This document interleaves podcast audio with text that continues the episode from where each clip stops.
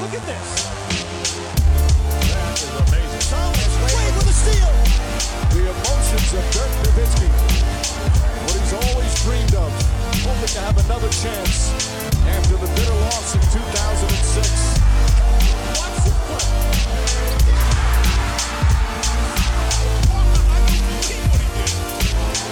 That is amazing. Hallo und willkommen zu Gutnext, dem deutschen Basketball-Podcast im Internet. Mein Name ist André Vogt und ich begrüße euch zur neuen Folge unseres kleinen, aber feinen Basketball-Hörspiels. Heute mit dem Fragen-Podcast am Freitag. Und es ist der erste Fragen-Podcast der Offseason. Deshalb wird das heute, ja, ich glaube, das können wir so sagen, das wird sicherlich Überlänge haben. Und ich sage direkt mehr Culpa, es sind nicht alle Fragen äh, dabei, die ich irgendwie geil fand. Was hätte den Rahmen gesprengt? Ihr hört es vielleicht auch. Ich bin heute nicht im Homeoffice, nicht im normalen Studio, sondern bei den Schwiegereltern in NRW. Das äh, kommt erschwerend hinzu, aber das soll mich nicht davon abhalten, mich hier abzuseilen und euch alle Fragen zu beantworten. Nein, wie gesagt, nicht alle, aber die allermeisten, die ihr zum Thema nochmal Finals hattet, aber auch Offseason. Denn darum geht's ja. Es ist der erste Fragen-Podcast der Offseason. Wir haben nächste Woche die Draft. Äh, Da sage ich direkt schon mal dazu. Montag wird es dann einen äh, Premium-Podcast geben mit Torben Adelhardt. Ne, der wird sein Big Board vorstellen. Da werde ich all die Fragen auch weiterreichen, die ihr mir gestellt habt, denn ich kann sie nicht beantworten. Ne? Victor Mbanyama habe ich natürlich schon ein paar Mal spielen sehen, aber Scooter Henderson, Brandon Miller, wie sie alle heißen. Heißt ja auch Brandon Miller? Ich glaube ja. Egal. Mit deren Arbeit bin ich noch nicht wirklich vertraut. Äh, Das kommt dann hoffentlich in der nächsten Woche, wenn ich ein bisschen mehr Zeit habe, ähm, mich da reinzufuchsen, so halbwegs, wie das irgendwie geht in der, in, den, in der Kürze der Zeit, bis die Draft dann ist, in der Nacht von Donnerstag auf Freitag. Aber heute, wie gesagt, viele, viele Fragen noch äh, zu den Finals, aber auch natürlich schon vorausblickend auf die Offseason. Das Ganze wird präsentiert am Mac Day übrigens. Denn heute haben die ersten von euch äh, Got Next Magazine bekommen, die Blink-Ausgabe. Dazu vielleicht noch ein bisschen mehr. Wenn ihr noch nicht habt, denkt dran, die Post braucht bis zu 10 Tage. Aber der Sponsor der heutigen Ausgabe, wie allen Ausgaben hier eigentlich bei Got Next, zumindest bei der Rapid Reaction, dem Fragen-Podcast, das ist manscape.com. Und meine Freunde, sage ich einfach jetzt mal, weil nach zwei Jahren kann man sagen, wir sind Freunde geworden. Meine Freunde da in San Diego haben verlängert bis zum Ende des Jahres. Also vielleicht soll ich warten, bis ich das unterschriftsreif hier liegen habe per DocuSign, aber ich denke mal, das kommt jetzt. Und ich freue mich total, weil da kommen ein paar neue, coole Produkte, zum Beispiel halt ne, dieser Beard Hedger, also ne, wo man den Bart mit sich rasieren kann. Äh, aber wer jetzt sagt, ich habe von denen noch eh noch nichts gekauft, also was gibt's denn aktuell da? Ja, da kann ich immer nur sagen, was ist denn mit dem Performance Package 4.0? Ne, das ist ähm, ein Kit, das beinhaltet den Lawnmower 4.0, also den Rasierer für überall, ähm, dann den Weed Wacker für Ohren und Nase, äh, den Crop Preserver, so einen Intim Deo, den Crop Reviver, den Intim Toner äh, und die Magic Mat, das sind einfach nur ja, Zeitungen, die ihr euch hinlegen könnt, um zu rasieren, damit ihr nicht irgendwie ja, weiß ich nicht, mit dem Staubsauger danach übergehen müsst oder so. Äh, Es gibt einen Kulturbeutel, es gibt ein paar Boxershorts dazu und es gibt den Peak Hygiene Plan. Äh, Das muss man wissen. Das ist dann so ein Abo-Modell, ne, wo man immer wieder Sachen geschickt bekommt. Ähm, wenn ihr das nicht wollt, könnt ihr es auch direkt wieder kündigen, das ist gar kein Problem. Wenn ihr nur die Produkte wollt, könnt ihr die auch kaufen. Nur so kriegt man natürlich dann einen ziemlichen Preisvorteil. Und ich weiß nicht, was ich sagen soll. Das sollte ich vielleicht nicht sagen, wenn die gerade verlängert haben, aber ich bin seit Jahren äh, ja auch selber wirklich zufriedener Kunde. Äh, meine Frau ist auch zufrieden, dass ich auch das Thema Körperhygiene so für mich entdeckt habe. Von daher, vielleicht ist es auch was für euch. Manscape.com mit dem Code NEXT20 NEXXT20 kriegt ihr 20% auf alles. Ja, Free Shipping und 30 Tage Geld zurück Garantie. Von daher, ihr habt ehrlich gesagt auch gar nichts zu verlieren. Aber kommen wir zu den Fragen und ja, verloren. Gutes Stichwort. Ne, Die NBA Finals sind vorbei. Denver hat gewonnen. Miami hat verloren. Und Timo Weiß hat die erste Frage dazu. Er fragt, ähm, Julius, also Schubert, ne, Just Kid from Germany, schöne Grüße, hat gesagt, dass Denver keine Schwächen und das beste Duo der NBA hat und das tiefste Team der Liga ist. Sicher, morgens um fünf bei der Aufnahme direkt nach dem Titel sollte man nicht alles ernst nehmen, aber wie stehst du dazu? Also ich denke, wenn ich das Arbeitspensum von, von Julius gesehen habe äh, in, den, äh, in den Playoffs und auch während der Finals, ähm, dann denke ich, dass er eh quasi seinen Schlafrhythmus so umgestellt hat, dass 5 Uhr morgens quasi mittags für ihn war. Ähm, von daher glaube ich nicht, dass er jetzt da schlaftrunken total übers Ziel hinausgeschossen ist.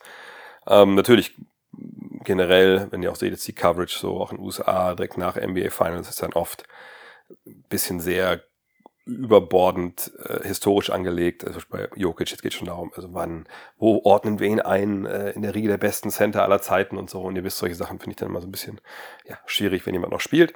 Aber sei es drum, man muss ja auch Klicks generieren, das passt ja alles. Und worüber sollen wir jetzt sonst berichten? Ne? Ähm, aber sind sie jetzt das beste Duo der Liga? Und sind sie das tiefste Team? Also tiefste Team würde ich jetzt nicht unbedingt ähm, schon heute irgendwie unterschreiben wollen, weil wir einfach nicht wissen, wie es denn weitergeht. Ne? Also ich meine, jetzt ist die Saison vorbei, ähm, also können wir eigentlich nur darüber sprechen, ob sie das tiefste Team der NBA waren, denn die Saison ist vorbei, das wissen wir jetzt. Und nächstes Jahr geht es ja dann äh, neu los und wie sich dann Kader aufstellen, das können wir natürlich äh, schlecht ähm, beurteilen. Was wir sagen können ist, ja, wir haben eine erste Fünf gesehen mit Murray, mit Coldwell Pope, mit Porter, mit Gordon und Jokic, die ganzen Playoffs, wenn ich nicht falsch liege, äh, so gestartet. Das ist natürlich auch ein krasses Alleinstellungsmerkmal. Dann hatte man Bruce Brown äh, als exzellenten Mann von der Bank. Man hatte Christian Brown, der mm, ja nicht immer 100% äh, die Leistung gebracht hat, aber als Rookie auch nicht zu ähm, anders zu erwarten und hat natürlich teilweise extrem abgeliefert. Jeff Green, Uncle Jeff, der gibt dir das, was du gibt, was er dir gibt. Ja, und danach war er dann eigentlich schon vorbei. Also es waren acht Spieler Ne? Viel mehr braucht man jetzt eigentlich auch nicht in den Playoffs, wenn man ehrlich ist. Aber äh, man muss auch sagen, dass danach relativ wenig jetzt noch kam im Sinne von, naja, ähm, das sind Spieler, die, die müssen unbedingt aufs Feld. Ne? Also Reggie Jackson sehr, sehr vereinzelt nur, kam ja auch erst später zu. Peyton Watson ist sicherlich in der Pipeline, aber äh, hat auch keine Zeit gesehen. Thomas Bryant kam von den Lakers und ich weiß dass damals viele gesagt haben, wie können die Lakers den abgeben, das gibt's doch gar nicht. Jetzt habt ihr gesehen, warum. Äh, war nicht spielbar oder hat ihn nicht spielen lassen und Sieg Naji ebenfalls wenig, genau wie DeAndre Jordan oder Bloodco Chancha, Ish Smith, Colin Gillespie oder Gillespie. Ähm, von daher, wenn wir jetzt auf, ganz auf die reguläre Saison ausweiten, dann glaube ich, kann man schon sagen, ja, das tiefste, tiefste Team gewesen. Ähm, auf der anderen Seite wenn wir uns die Playoffs gucken, denke ich auch nicht, dass sie jetzt großartig tiefer waren als andere. Ähm, sie waren wahrscheinlich, wenn man es anders formulieren möchte, ein Kader, der defensiv jetzt nicht so wirklich Schwachstellen hatte, wo man sagt, ja, den kannst du klar attackieren. Michael Porter Jr. wäre so der erste Kandidat gewesen dafür, aber der hat sich zumindest, was seine, ähm, was seinen Einsatz angeht ne, und seine ähm, seine, soll ich sagen, äh, seine Baseline an Leistung, ne, die war viel höher als zuletzt. Äh, von daher, auch wenn er natürlich Fehler gemacht hat, defensiv, wer macht die nicht, äh, war er jetzt nicht super angreifbar. Und, und wenn man ihn rausgesucht hat als Gegner, dann war das nicht unbedingt ein Weg zum, zum nachhaltigen Erfolg. Ähm, von daher, vielleicht, wenn man es so sieht, ne, wer die meisten wirklich Leistungsträger, die nicht angreifbar waren, defensiv, dann würde ich sagen, ja, war Denver da äh, die Nummer eins, sonst sind sie, glaube ich, in den Playoffs jetzt nicht unbedingt viel tiefer gewesen als andere Teams, ehrlich gesagt. Ähm, was das beste Duo der Liga angeht, ähm, ihr wisst, dass ich mit solchen Aussagen immer mal schwer tue, weil man natürlich einen gewissen Kontext da, äh, dazu mischen muss, der halt dann klar de, den Rahmen absteckt, über was wir hier reden. Ähm, wenn wir uns die, die besten Duos der Liga anschauen, dann klar kommen wir relativ schnell zu den beiden. Auch gerade jetzt, weil sie in den Playoffs äh, das so abgeliefert haben. Ähm, und da sie jetzt auch gewonnen haben und auch grandiose Spiele zusammen gemacht haben, würde ich sagen, ja, das kann man unterschreiben. Ähm, aber ähm, sind die jetzt das Duo, mit dem ich, vielleicht das jetzt mal so eine Definition, die man anlegen könnte, mit der ich, wenn man jetzt sagt, ich kann zwei Spieler haben, aber sie müssen beide aus dem gleichen Team kommen derzeit, ähm, um was ich nächstes Jahr Meister zu werden, würde ich dann die beiden wählen, und dann den Rest mit dazu denken oder zuholen. Da sind sie natürlich, wie gesagt, in der engeren Auswahl. Äh, ich würde aber auch Drew Holiday und Janis Antetokounmpo nicht ähm, verschmähen wollen. Ähm, ich würde dich Booker und Durant nicht, nicht verschmähen wollen. Ich gehe jetzt mal die Liste hier so durch. Embiid und, und Maxi sind vielleicht ein bisschen weiter drunter, ehrlich gesagt. Ähm, Butler Adebayo gehören auch irgendwie mit in die Konversation. Ähm, Fox und Sabonis würde ich auch eher hinten einordnen wollen. George und Leonard sind für meine Sicht ein bisschen zu ähnlich in dem, was sie machen und sind dann auch eben nicht oft genug da. Draymond und Steph muss man, glaube ich, nennen natürlich. Ähm, AD und LeBron muss man nennen, aber da kommt natürlich auch die Verletzungskomponente hinzu. Ähm, jetzt mal so durchgeht, mit Luca und Kyrie sind mir auch ein bisschen zu ähnlich dafür. Von daher, ja, also ich denke, man kann das durchaus unterschreiben, dass man Denver da an, an Nummer 1 halt nennt. Ähm, natürlich kommen auch Tatum und Brown, aber die sind sich auch sehr ähnlich. Ähm, was die beiden einfach stark macht, ist, dass sie sich eben so wahnsinnig gut ergänzen. Ich habe das, glaube ich, bei einer Übertragung, ich glaube von Spiel 4 gesagt, dass wir so ein Duo noch nie gesehen haben in der NBA. Und ich, ich weiß nicht, ob es alle so verstanden haben, was ich damit meinte. Natürlich haben wir schon Spieler gesehen, Point Guards, Scoring Guards, wie man ihn nennen wollt, wie Jamal Murray. Das ist jetzt ja kein Spieler, wo man, den man sieht und denkt, um Gottes Willen, wie, das, das kann ja nicht sein, wie, wie, das haben wir noch nie gesehen.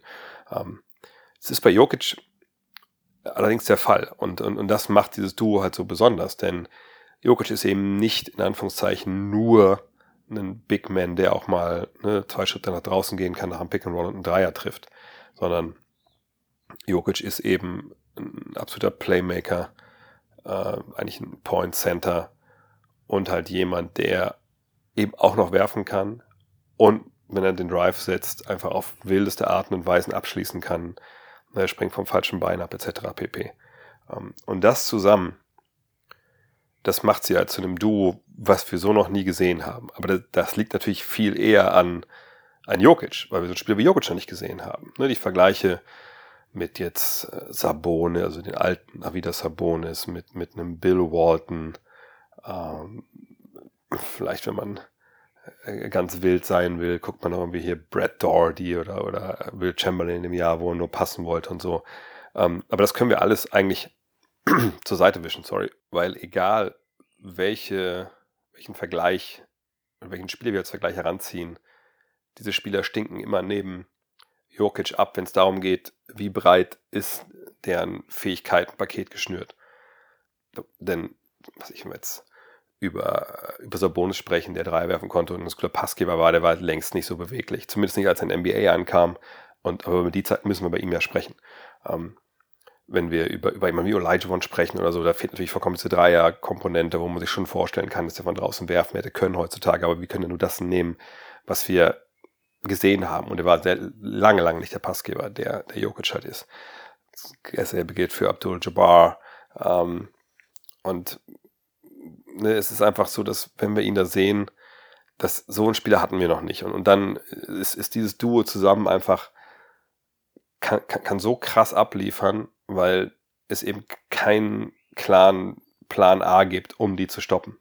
Äh, und wenn du natürlich noch Schützen drumherum hast, die jetzt ja gar nicht so gut funktioniert haben in den Finals, ähm, dann, dann ist es natürlich doppelt und dreifach schwer, sie zu stoppen. Von daher, wenn wir das mit einberechnen, also wie gut sie zusammenpassen und wie verrückt die Synergie ist, die die gebildet haben oder bilden. Da muss man sagen, ja, das ist das beste Duo. Weil, auch wenn wir zum Beispiel bei LeBron oder bei AD sind, die bilden nicht so eine Synergie an sich. Ich glaube, dass am, am ehesten noch was so rankommt, was die Synergie angeht.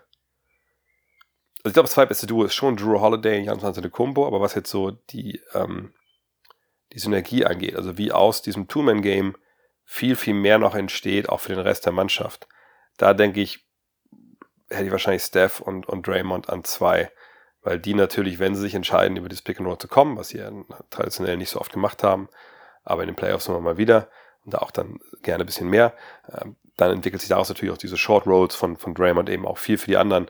Nur natürlich ist Draymond längst nicht der Spieler vorne, nicht der Playmaker, der, ähm, der Jokic ist. Und ähm, wenn wir noch die defensive Komponente mit reinnehmen wollen, da hätte natürlich jemand wie, oder ein Duo wie ähm, Holiday und Antetokounmpo ganz, ganz große Vorteile eigentlich. Auf der anderen Seite ist es so, ne, dass Jokic, auch wenn der regulären Saison eben viel Dienst Vorschrift gemacht hat, in den Playoffs dann schon richtig stand, gute Hände hatte etc. Und da ist dann der Vorteil, den Milwaukee zum Beispiel hatte, auch nicht so groß, dass ich sagen würde, ich, ich würde die jetzt jeden vorziehen. Aber momentan, wenn ihr sagt, die beiden besten Duos, würde ich sagen, ja, Murray Jokic und hinter Antetokounmpo Holiday. René Schley fragt, ich versuche es kurz zu halten. Gut. Sind die Nuggets etwas wie die vorläufige Vollendung einer Evolutionsstufe im Basketball? Früher ging's, früher ging Größe über alles, Dann gab es die Entwicklung zu Skills sind wichtiger als die Größe. Der Trend ging zu Small Ball Teams. Es gab auch eine, auch, es gab auch ihrer Zeit vorausklammern mit Nowitzki, Garnett und anderen die ersten großen Spieler, die viele Skills kleiner Spieler hatten. Schlussendlich muss es doch dazu führen, dass man fünf Spieler auf dem Parkett stehen hat, die alle richtig groß sind und trotzdem alle dribbeln und überall werfen können. Stimmst du dabei ein oder kannst du die Entwicklung über die Jahrzehnte etwas skizzieren? Ähm, also ja, die Entwicklung, die jetzt skizziert wurde, ist, war natürlich so eine früher Liga der Center. Klar, ne, Big Man Ball geben im Post und dann gucken, was passiert. Ähm, wo dann eher zum Spiel der kleineren Spieler, äh, also zumindest als man gesehen hat, dass jemand wie Jordan, der auch Titel gewinnen kann, der beste Spieler sein kann. Ähm, und dann ging irgendwann ne, die Skillball-Revolution los. Äh, Im Vergleich erstmal als Smallball, das heißt, ne, ich will fünf Spieler haben. Ne, Don Nelson war also einer der ersten. Der, ich will fünf Spieler auf dem Feld haben, die sagt, dribbeln, passen, werfen können. Ähm, da findest du natürlich wenig Big Men zu der Zeit, als er damit angefangen hat, weil die so nicht ausgebildet wurden. Ähm, und als man aber gemerkt hat, es kamen, kamen die ersten Spieler, die das konnten. Und eigentlich Garnett und äh, Dirk hat natürlich vor allem den Wurf von draußen. Ähm, da hat man dann gemerkt, okay, größere Spieler können auch mehr, da haben jüngere, lange Spieler auch andere Skills noch gelernt. Und dann irgendwann hatte man auch verfügbar die Spieler, die dann so spielen konnten. Und deswegen die Entwicklung ist natürlich dahin, dass man hofft, dass man irgendwann Spieler hat, keine Ahnung, dass man einen, einen, äh, im Endeffekt wahrscheinlich einen Seven-Footer als Center hat, der so spielt wie Jokic, dass man äh, einen Power Forward hat, der vielleicht so, weiß nicht, 2,6, 2,8 groß ist, der spielt wie Jokic oder zumindest halt werfen, dribbeln, äh, passen kann. Äh, und dann hast du drei Spieler, die im Zweifel ähm, den Ball bringen können, Spiel aufziehen können äh, und alle um die 2,1 Meter eins drauf sind, so ungefähr. Das ist wahrscheinlich eine Idealvorstellung. Viel größer, dann kommt man, glaube ich, schon in den Bereich, wo, wo NBA 2K sagt, nee, das ist unrealistisch. Ähm, und ja, da kannst du natürlich hingehen. Die Frage ist so, der limitierende Faktor sind natürlich die Spieler über 2,8 Meter, sage ich mal. Wie viele haben wir davon, die eben so ausgebildet werden und auch motorisch in der Lage dazu sind, das so zu erlernen, wie jetzt in Jokic zum Beispiel. Äh, daran wird es halt dann vielerlei Hinsicht auch scheitern. Ähm, klar gibt es auch kleinere Spieler, die dann vielleicht motorisch nicht so weit auf der Höhe sind, aber da gibt es halt viel, viel mehr von 2,1 Meter Leuten als von 2,12 Meter Leuten. Ähm, aber ja, ne, dass man möglichst ein langes Team mit Skills aufstellt, das ist so die, diese Endstufe. Aber ich würde jetzt nicht sagen, dass Denver da eine vorläufige Vollendung ist. Das ist eine Mannschaft, das hat sehr gut gepasst. Ähm, mit den Leuten, die diese hatten. Ähm, allerdings jetzt zum Beispiel mit Michael Potter Jr. jetzt auch keiner, wo ich denke, er ist jetzt total aus der Art geschlagen mit dem, was er mit dem Ball anfangen kann, sondern ist einfach ein, ein guter Spieler, ein toller Spieler, äh, moderner Spieler. Aber ich denke, es ist einfach eine gute Zusammenstellung an, an Leuten, die sie geholt haben und nicht irgendwie eine, ein Entwicklungssprung, ähm, wo wir in zehn Jahren sagen, also die Nuggets von 2023, die haben äh, diese Basketball-Entwicklung von ne, was ich, Dinosaurier Big Ball zu ähm, Skill, Skill Big Ball geführt. Das glaube ich nicht. Peter P. Punkt fragt, gab es jemals einen Spieler, der athletisch Defizite besser wettgemacht hat als Nikola Jokic? Offensiv hat mittlerweile hoffentlich jeder akzeptiert, hat das jeder akzeptiert, aber defensiv, so schnelle Hände, so viel Spielverständnis steht immer richtig, Klammer auf, wenn es wichtig ist. Und auch die vielen Kicks, ich denke, meint, dass er den Ball auch mal wegtritt, die er effizient nutzt. Side-Out ist halt 1000 Mal besser als den Bodenpass in die Zone zu lassen. Also, ja, also dass man den Ball, wenn ein Bodenpass kommt, dass man dagegen tritt, der Ball ist weg und dann ist es halt besser, wenn es Einwurf gibt, als wenn der Ball in die Zone kommt. Also kurzum, Cleverness größer als Athletik. Ähm, erstmal die generelle Frage, athletische Defizit besser kompensiert als Jokic. Naja, also ich weiß jetzt immer nicht, wie man das quantifizieren soll, wer das dann wie sehr ähm, eine Wettmacht und wer vielleicht ein bisschen weniger Wettmacht.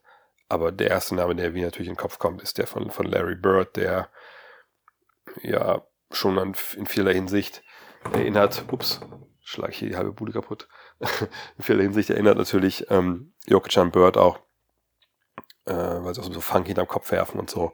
Aber der hat natürlich auch ähm, mangelnde Athletik äh, mit einem höheren Teil an Spielverständnis wettgemacht.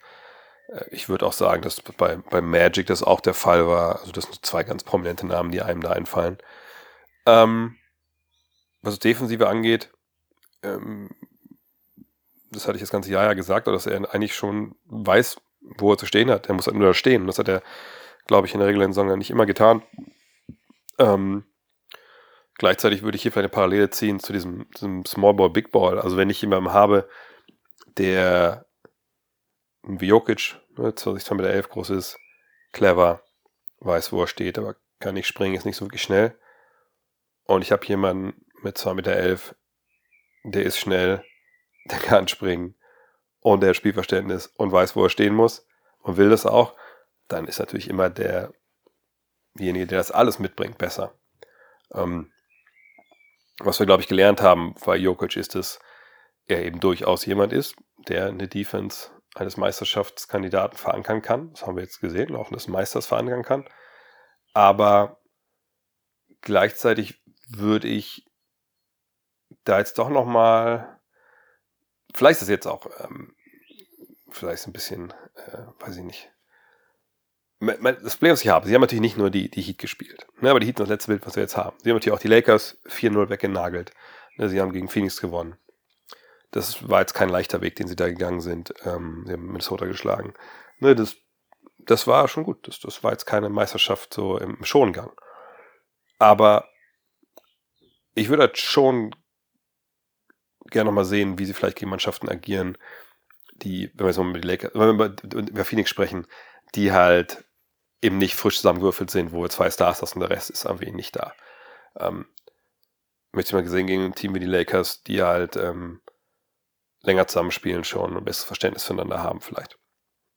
Und dann, was die Heat angeht, naja, äh, die hatten jetzt nicht diesen einen dynamischen Außenspieler, der auch Jokic hätte attackieren können mit seinen Drives oder so, auch weil Jimmy Butler einfach dazu nicht, nicht in der Lage war.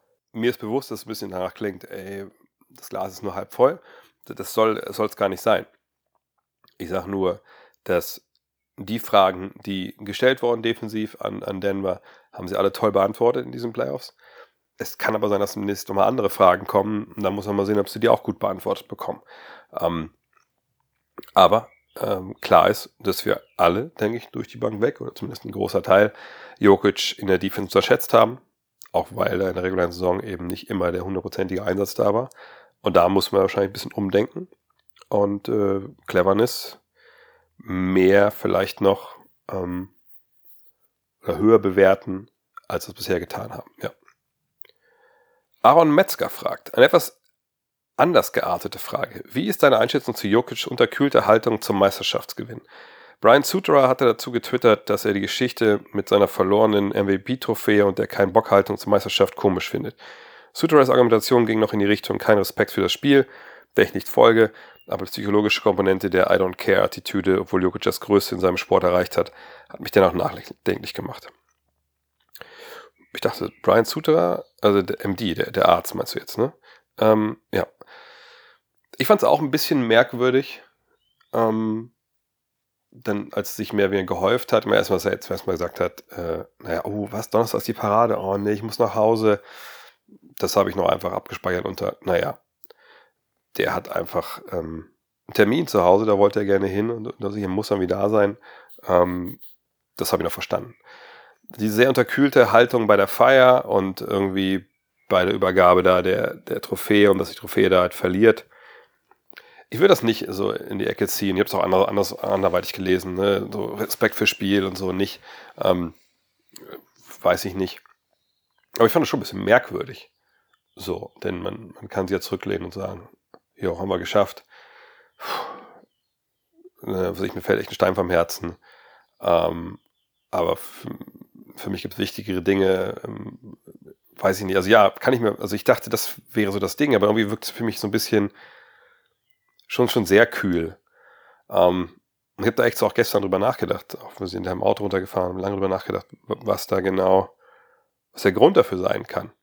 Ne? Und äh, natürlich haben es viele auch gesagt, er ist introvertiert und so. Aber ehrlich gesagt, wenn ich den so, wie ich den, ich habe ihn auch nicht, nicht stundenlang erlebt, aber wie ich ihn erlebt habe, sag auch beim All-Star Weekend und so, dann hat er nicht auf mich den Eindruck gemacht, wenn er jetzt wirklich sehr super introvertiert wäre, ist jetzt kein Lautsprecher, aber es ist halt jemand, der, der schon seine Jokes macht und so. Also ich denke, da ist er ähnlich, ähnlich wie Dirk vielleicht.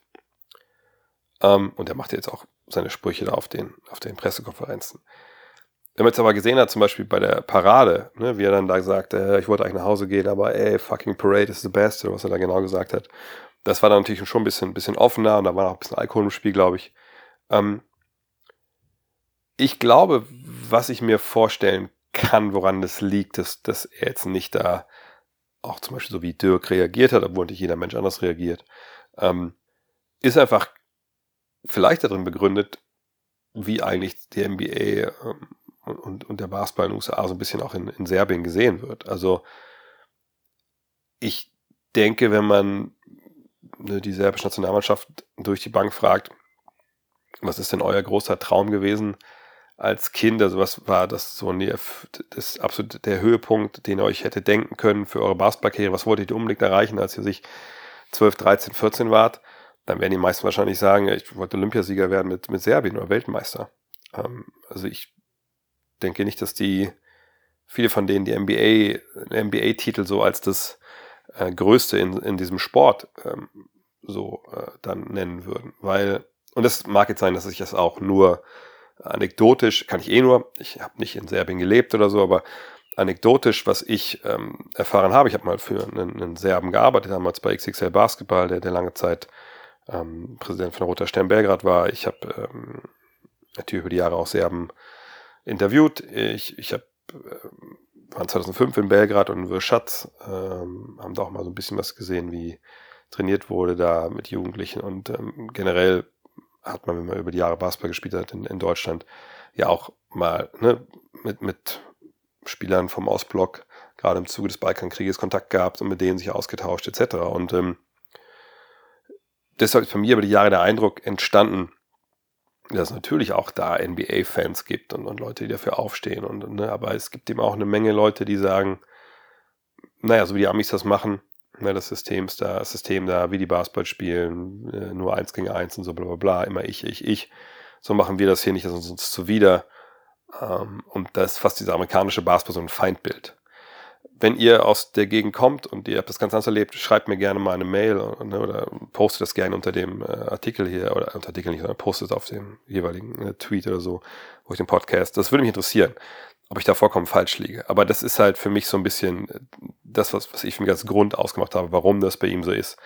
Äh, und vielleicht dann generell so ein Hang dazu, dass er nicht so im Mittelpunkt stehen will oder so. Aber das ist für mich was, was man, glaube ich, nicht weg, wegdiskutieren sollte, dass er eben nicht in den USA aufgewachsen ist und eben auch nicht wie Dirk einer war, der Scotty Pippen angehimmelt hat oder so, sondern der vielleicht eher seine Vorbilder äh, so im engeren Umfeld hatte und nicht so ein NBA-Fan äh, als junger Mensch war.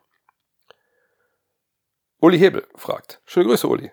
Ähm, du hast im letzten Podcast schon mal da, kurz darüber gesprochen. Eine Nachfrage dazu. Glaubst du, die Miami Heat können das Niveau halten? Und wie siehst du Tyler Hero? Gäbe es Offensichtliches, was sie am Kader tun könnten oder sollten? Gibt natürlich zwei große Namen, die jetzt mit den Heat in Verbindung gebracht werden. Ne? Natürlich Damon Lillard, Bradley Beal. Da kommen wir nachher noch ein bisschen genauer zu. Ähm, ich denke, Miami kann schon das Niveau in dem Sinne halten, dass sie eine Mannschaft sind, die eben über den Einsatz kommt, über das, über den über das Kollektiv, über diese Verantwortlichkeit, ne, die Verantwortung, die sie füreinander übernehmen das macht eben längst nicht jede Mannschaft. Und wenn wir von Heat Culture mal fabulieren, das, das ist ja genau damit gemeint. Ne? Und ich glaube, das kennt ja vielleicht auch jeder, der, der irgendwie selber mal einen Sport gemacht hat, Mannschaftssport vor allem, ähm, oder irgendwo im, Team arbeitet. Es gibt eben Zeiten, es ist, natürlich im Sport ist es meistens Saisons, ich weiß nicht, auf der Arbeit ist es dann vielleicht bis zum Sommerurlaub oder ein bestimmtes Projekt, wo es einfach klickt, ne, wo einfach alles stimmt. Man, man, man mag sich, zwischenmenschlich ist es ja immer ganz, ganz wichtig, dass man da auch auf einer Seite ist.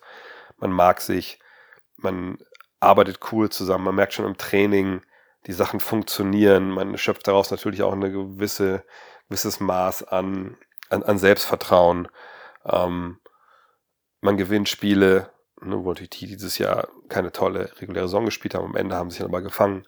Ähm, und dann wird aus so einer Gruppe, ne, Klischee, aber ist halt dann so, das wird dann halt, man ist halt besser als eigentlich die, die, die Summe der eigenen Teile. Und sowas dann manchmal über einen Break zu retten, ne, also natürlich im Sport ist es easy, über die Offseason zu retten, das ist manchmal nicht so leicht, weil natürlich Kader sich auch immer wieder verändern. Ähm, jetzt müssen wir natürlich abwarten, was bei den Heats sich tun wird. Du hast jetzt Hero angesprochen, das ist natürlich eine Personalie, ne, wenn man einen Trade für einen Star irgendwie sich vorstellen möchte für Miami, dann ist natürlich Hero ein ganz eklatant zentraler Bestandteil, weil er jemand ist, der jetzt mit seinem neuen Vertrag, der jetzt ja beginnt, ähm, viel Geld verdient und dann der Gegenwert monetär sein könnte äh, und natürlich auch ein Spieler ist, der Qualitäten hat. Wenn man da sich da überlegt, dass wenn jemand dir einen Star stickt, dann musst du auch einen jungen Spieler schicken, der Potenzial hat, ne, der schon abgeliefert hat, dann ist natürlich Hero da die, wahrscheinlich sogar die einzige Adresse, sonst so einen Spieler wie ihn, sonst gibt es da ja nicht. Ähm, dann kommt dazu, was mit den ungedrafteten Spielern ist, auch zu denen kommen wir gleich nochmal, bleiben die denn alle da, die werden Free Agent, ne? Max Struess, Gabe Vincent, äh, gehen die vielleicht weg? Duncan Robbins kann man sich vorstellen, wäre auch Teil von einem Trade für einen Bradley Beal oder einen Damian Lillard. Und dann, wenn du sowas halt, solche eklatanten Veränderungen im Kader halt hast, und wir wissen, wie gesagt, nicht, wie viel das sind, dann kann es natürlich schwer sein, wieder so eine Gruppendynamik herzustellen, wie du sie im vergangenen Jahr vielleicht hattest. Ähm, von daher ist es schwer zu prognostizieren, ob sie das Niveau halt halten. Was wir wissen, ist, dass Eric Spolstra als Trainer und Pat Riley als General Manager natürlich einen gewissen Modus operandi haben. Und der ändert sich auch nicht, wenn andere Spieler kommen oder wenn vielleicht, keine Ahnung, die Ansprüche von außen andere sind, sondern die haben immer ihr Ding, ihr Programm, was sie durchziehen, die haben ihre Ansprüche, die haben ihre Kultur und da musst du halt reinpassen. Hat das in den letzten 20 Jahren immer in die Finals geführt oder zum Titel? Natürlich nicht, aber sie haben eben eine gewisse Art und Weise, wie sie das machen. Und wenn das Team dann mitzieht und wenn der Trainer die richtigen das richtige, die richtige Rotation findet, dann haben sie eine gewisse Baseline ne, an, an Erfolgen. Und ähm, der Star-Kern, der wird natürlich mit Jimmy Butler und bei Bay zusammenbleiben. Ich denke nicht, dass man da irgendwie einen Deal für irgendjemand Großes noch, noch zieht. Ähm, aber wie gesagt, weil wir nicht wissen, was mit dem Rest des Kaders passiert und mit wichtigen Stützen, ist es halt schwer zu prognostizieren. Aber dass die Kultur stimmt und dass die Kultur so funktioniert, dass das immer passieren kann, dass sie auch überperformen. Ich glaube, das können wir bejahen. Nur, wie gesagt, es kommt auch an, was jetzt im Kader passiert die nächsten Wochen. Kommt kurz zusammen. Ich will euch erzählen über mein Projekt Dank mit 50. Äh, ich habe da ja mehrere Leute, die mir helfen und blackroll.com ist äh, einer von diesen Partnern, äh, was dieses Projekt angeht und ist noch ein bisschen hin. Aber ich plane das ja schon relativ generalstabsmäßig und ich bin jetzt gerade in der Phase, wo ich denke, naja, ne, man muss ja gewiss den Körper wieder ein bisschen aufpäppeln, dass er auch eine, so eine Belastung aushält. Äh, und vor allem auch wollte ich halt so ein bisschen was für die Körpermitte machen, ne, so Core, ne, damit nicht der Rücken vielleicht direkt beim ersten Mal, wenn ich dann versuche, das Ding darum reinzunageln, äh, dann aufgibt. Und da dachte ich mir, ach krass, es gibt ja diese, diese, diese Heavy Balls, die man so kaufen kann. Die glaube ich, heißen glaube ich auch Slam Ball stellenweise. Da kann ich ja so ein bisschen dynamisch genau da die Körpermitte bearbeiten. Und da dachte ich mir, ja, Black Roll, äh, okay, die haben ja sowas, nennt sich Gym Ball, bestelle ich mir. Aber, das wisst ihr wahrscheinlich schon, wenn ihr öfter zugehört habt, ich bin ein bisschen dumm halt. Und äh, als der Ball kam, dachte ich so, ist ja merkwürdig, muss da nicht eigentlich Sand drin sein oder irgendwas anderes, was schwer ist? Wieso ist der denn so zusammengekrumpelt wie so ein Basketball, den man unaufgepumpt bekommt? Und dann habe ich gemerkt, ach so, das ist so ein Gymnastikball, wie wir ihn früher kannten, so ein Sitzball, hat man da früher, glaube ich, zu gesagt. Dann dachte ich mir, ja gut, dann war ich ein bisschen enttäuscht, dachte mir, ja, kann ich halt nicht diese krassen Sylvester Stallone-Übungen hier machen mit freiem Oberkörper im Garten. Keine Angst, hätte ich eh nicht gemacht. Ähm, aber gut, warum nicht? Dann habe ich in die Blackroll-App geguckt, was da im Endeffekt für Übungen äh, empfohlen werden zur Kräftigung der Körpermitte. Und dann gab es dann Sachen so wie T-Armheben, Kniebeugen an der Wand, Lenkrad, und da gab es auch dann Videos dazu und dachte mir, okay, naja, das ist ja mehr so für Rentner, aber so weit bin ich da auch nicht von weg. Von daher mache ich dann mal schnell in der Mittagspause gestern äh, und dann ist gut.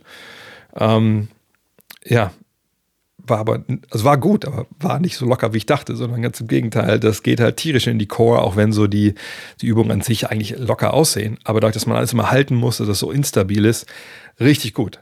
Hat richtig reingehauen habe mich richtig gefreut im Nachhinein. Das ist einfach echt, echt, äh, also das gefreut. Es ist ziemlich bedenklich, dass mich das so mitgenommen hat, weil eigentlich dachte ich, core-mäßig wäre ich ganz gut unterwegs. Aber besser so als andersrum. Und man merkt es dann, wenn man dann irgendwann draußen im Garten liegt und denkt, Liebling, Hilfe, ich komme nicht mehr hoch. Von daher ist jetzt fest eingebaut. Ja, vielleicht zwei, dreimal die Woche werde ich mich da ein bisschen äh, ne, in die, die Core-Geschichte äh, versenken. Und vielleicht ist es ja was für euch. Ne? Äh, blackroll.com mit dem Code DANK mit 50 kriegt ihr 20% auf eure Einkäufe. Mindestbestellwert, glaube ich, was waren es? 20 Euro, aber das kommt ja schnell zusammen. Und äh, der kleine, aber feine Gymball, so klein ist er gar nicht, ist jetzt feste Repertoire. Auch wenn es uncool aussieht, das gebe ich gerne zu, weil ich mache es ja meistens zu Hause und da sieht es keiner. In diesem Sinne, weitermachen.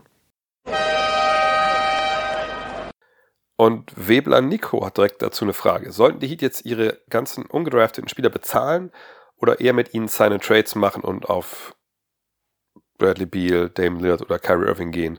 Natürlich inklusive Hero.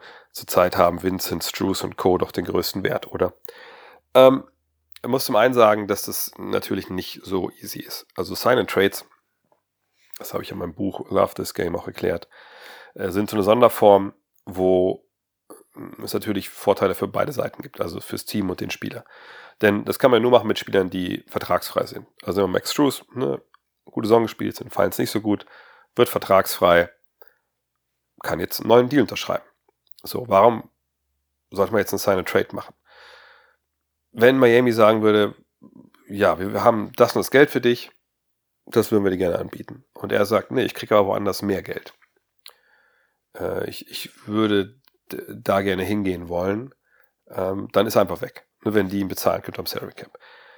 Wenn aber irgendwo ein Team ist, das Max Schrues gerne haben würde, ihn aber das Geld nicht bezahlen kann, weil sie nicht das Platz, Platz am Salary Cap frei haben, dann können die natürlich zu Miami sagen, ey, yo, Miami, könnt ihr ihm nicht, sich 5 Millionen mehr bezahlen, wir würden ihn gerne haben wollen und dafür schicken wir euch den und den Spieler. Ne? Und dann machen macht Max Struess, sein neuer Verein und sein alter Verein machen einen Vertrag, wo drin steht, ne, du kriegst dieses Geld für so und so viele Jahre und wir traden dich innerhalb von, ich glaube, 24 Stunden war, glaube ich, die, ähm, die Deadline nach da und dahin für die und die Spieler. Also das ist alles schon fixiert vorher. Und dann kann man das machen. Und der Vorteil ist, dass der Free Agent auch zu einem Team gehen kann, das eigentlich keinen Cap Space hat sich eigentlich nicht leisten kann. Ähm, das Team, das ihn fortschickt, kriegt auch noch eine Gegenleistung, verpasst, äh, verliert den Spieler nicht äh, ohne Gegenleistung.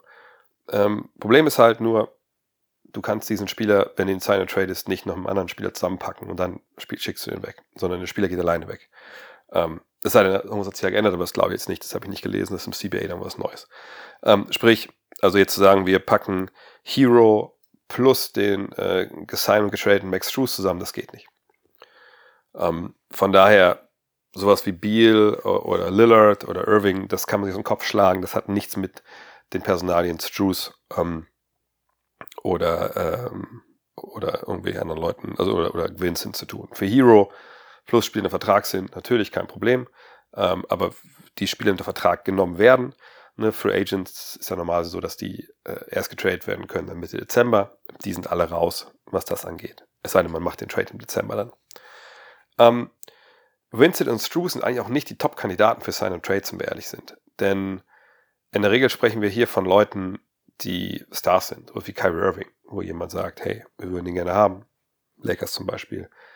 Äh, ne, hier ist, was weiß ich, ähm, hier ist Rui Chimura, den wir auch signen und traden für, für den. Sowas würde gehen, aber ähm, das ist jetzt nicht das, wo, wo ich denke, äh, dass die Reise bei Struce und, und bei Vincent hingeht. Da wird man jetzt schauen, was ist der Marktpreis für die beiden. Ähm, ich denke, nach den Finals wird der auch nicht wahnsinnig hoch sein. Denn muss man ganz klar sagen, die haben nicht performt, in, in vielen, vielen Spielen nicht. Und ich denke auch nicht, dass, das, dass sie einen sehr, sehr großen Wert haben. Ähm, sondern ich denke, die Chancen, dass beide dann da sind, sind relativ hoch. Aber ein Sign-Trade für irgendwen sehe ich ehrlich gesagt nicht. Michi fragt, wer wäre Stand jetzt der bessere Fit für Miami? Bradley Beal oder Damian Lillard? An der Stelle möchte ich einmal kurz einen kleinen Ausflug in die ganze Thematik machen. Weil über Bradley Beal, eigentlich ist es ein Sonderpodcast, ehrlich gesagt, aber ich mache es in aller Kürze, ähm, ist, glaube ich, nicht jedem klar, worum es da jetzt geht. Bradley Beal ist der einzige Spieler in der NBA, der eine volle No-Trade-Klausel hat. Also in seinem Vertrag, den er letztens unterschrieben hat, fünf Jahre, ne, maximal sich 250 Millionen, äh, steht drin, wenn ihr mich traden wollt, dann müsst ihr mich erst fragen. Ich, Bradley Beal, muss zu jedem Deal Ja sagen, sonst könnt ihr mich nicht fortschicken. Das ist eine ziemliche Power. Ne? Die hat, wie gesagt, nicht jeder in der NBA, eben keiner außer Bradley Beal. Ähm, Und das ist eine, natürlich eine Sondersituation, die man immer erstmal erklären muss. Deswegen tut das hier auch. Sprich, Michael Winger, der neue Mann, starke Mann, der Manager da jetzt in, in, in Washington, der kann natürlich jetzt mit vielen Teams reden, aber macht eigentlich keinen Sinn, wenn er mit einem Team redet und findet einen Trade, und dann geht er zu Bradley Beal und dann schaltet er den erst ein. Er muss eigentlich mit Bradley Beal, Mark Bartelstein ist glaube ich sein Agent, er muss mit dem zusammen immer mit den Teams sprechen, weil Bradley Beal zu jedem Deal Nein sagen kann. Und das macht die Sache sehr, sehr schwierig. Denn natürlich könnte man sagen, ey Mark, gib uns doch mal eine Liste von den Teams, wo, wo Bradley gerne hin möchte und sagt, ja, ja, hier, LA, Miami, wenn wir bei dem Beispiel sind. Keine Ahnung. Und sagen wir mal, Miami sagt, ja, das ist eine tolle Idee. Ähm, hier ist Tyler Hero, Duncan Robinson, keine Ahnung, noch irgendwer. Das kann ein guter Deal sein, ne, für beide Seiten. Die Heat können Ja sagen und Washington kann Ja sagen. Aber wenn Bradley Beal sagt, äh, also ich wollte eigentlich mit Tyler Hero spielen, also ohne den macht es für mich keinen Sinn, sagt er, nee, den Deal machen wir nicht. Natürlich ein eher unrealistisches Beispiel. Fakt ist aber, wenn es einen Deal geben würde, auf den sich beide Seiten einigen, und Bradley Beal aber sagt, naja gut, aber wenn ihr die ganzen Leute, den ganzen Gegenwert abgebt für mich, dann seid ihr aber nicht gut genug, dass ihr, wenn ich da hinkomme, dass wir Meister werden können. So habe ich mir das eigentlich nicht vorgestellt. Dann stirbt dieser Deal wieder. Und das macht es einfach wahnsinnig schwer. Ne, es ist, also ich, keine Ahnung, wie die Parteien da am Tisch sitzen, wie, die, wie das Verhältnis von Winger und, und Bartelstein ist. Aber das kann halt richtig hässlich werden. Ne? Wie gesagt, Winger kann einen guten Deal finden für sich. Sobald Beal sagt, will ich nicht, kann er das alles wegschmeißen. Ähm, Beal könnte hingehen und sagen, hey, ich will, keine Ahnung, ich will nach Dallas. Ist mir scheißegal. Alle anderen Trades, die er macht, will ich nicht. Ich will nach Dallas. Jetzt sofort. Ansonsten nehme ich das Geld mit, die 50 Millionen und mache 30 Spiele im Jahr frei mit äh, Plantar Fasciitis. Nee, das ist wirklich, da haben sich eine Ecke rein manövriert, die wirklich, wirklich, ähm, ja, die, die schwierig ist. Deswegen kann ich mir auch schwer vorstellen, dass man direkt da einen, einen Deal halt findet. Oder wenn es einen Deal gibt, dass das wahrscheinlich ein Deal ist, der aus Washingtons Sicht, der wahrscheinlich dann nicht, was die Amerikaner so schön, ne, 50 Cent the, on the Dollar, wo du nicht den gleichen Gegenwert bekommst. Sondern wo der Spieler, also ich glaube, der Trade von Bradley Beal wird einer sein, wo wir dann sitzen und sagen, boah, das ist aber wenig. Eben weil diese Komponente in No-Trade-Klausel dabei ist. Und eben die Komponente, das ist ein riesiger Vertrag für den Spieler, der natürlich noch in seiner Prime ist, aber auch zuletzt Verletzungsprobleme hatte äh, und eben noch lange gebunden ist so viel Geld musst du erstmal aufnehmen wollen, gerade wenn nach dieser kommenden Saison dann diese, diese zweite Tax April, die zweite, zweite ähm, Luxussteuergrenze eingezogen wird. Ähm, das alles drückt den Wert, den sportlichen oder den Gegenwert, den man abgibt von, von Bradley Beal. Also ähm, da bin ich sehr gespannt, was dabei rauskommt, ob es überhaupt einen Deal gibt. Also ich kann mir gut vorstellen, dass vielleicht auch eine gewisse Zeit braucht, bis das alles sich äh, ausschangelt. Auf der anderen Seite ist es so, dass Washington natürlich mit Kyle Kuzma und Christoph Porzingis, das sind durchaus Kandidaten für mich für Sign Trades. Ja, zwei Personalien hat, die sie ja eigentlich dann, wenn man neu aufbauen will, die will man ja nicht verlängern. Und die will man sicherlich auch nicht ohne Gegenleistung verlieren. Also es ist super spannend, was in Washington passiert. Das kann der große Player sein mit gerade diesen drei Personalien, ähm, wenn es darum geht, anderen Teams zu helfen, in Anführungszeichen. Bin ich wahnsinnig gespannt. Aber zurück zu Miami, Beal und Dame. Wenn wir uns überlegen, dass sicherlich Tyler Hero Teil von einem Deal wäre, ähm, dass jemand wie Gabe Vincent, so gut er jetzt war in den Playoffs, ähm, nicht einer der zehn besten Point Guards der Liga ist. Äh, und wenn wir dann schauen, wie, wie generell der Kader aufstellen würde, ich, ich tue mich da ein bisschen schwer, ehrlich gesagt. Denn ist Bradley Beal der bessere Spieler als Damian Lillard? Nö, ich glaube, da sind wir uns alle einig. Äh, Damian Lillard ist einer der besten Schützen aller Zeiten. Das ist einer der, der, der krassesten Scorer auf der Eins aller Zeiten. Also, natürlich, wenn ich den haben könnte in einem Vakuum, dann würde ich sagen, ja, natürlich gib mir, gib mir lieber ähm, den Mann aus Portland. Ne? Ist allerdings auch schon ne, 32, also ne, zwei, zweieinhalb Jahre, glaube ich, sind im Endeffekt älter als Beal. Die haben beide letzten Jahre Probleme gehabt ähm, mit ihrer mit Verletzungen. Ähm, Beal ist der bessere Verteidiger, äh, schießt nicht so großartig aus dem Feld, zumindest in den letzten Jahren nicht, wo er dann auch mehr mit dem Ball machen musste. Ich glaube, angesichts der Tatsache, dass Miami augenscheinlich ganz gut klargekommen ist, auch diese Saison mit Verteidiger auf dem Flügel, die nicht wirklich geil waren und auch gerne mal in der Zone spielen, etc. Würde ich sagen, wahrscheinlich ist Dame Lillard so für Win Now der bessere Spieler. Auch weil er natürlich den Vertrag hat, der, der jetzt nicht, der ist auch nicht billig, versteht mich nicht falsch. Ja, das ist kein Spieler, wo man sagt, ey, den kriegst du aber für einen Discount, auf gar keinen Fall. Aber auch was die No-Trade-Klausel und so angeht, obwohl, ich glaube, wenn du ihn dir holst, dann wahrscheinlich tradest du ihn dann auch nicht mehr, aber irgendwie ist mir es angenehmer, zumindest diese die Situation äh, noch zu haben und der Vertrag läuft auch kürzer und ist eben längst nicht so hoch dotiert. Äh, Alex ist auch schon älter. Es ist schwierig, aber ich glaube, rein, wenn wir rein von Sportlichen ausgehen, ich würde wahrscheinlich Damon Lillard haben wollen, weil ich glaube, dann ist ähm, die Explosivität, die er als Scorer bringt, die Tatsache, dass er den Ball in der Hand haben kann, dass er für die anderen mitspielt. Ich hätte ihn lieber, glaube ich.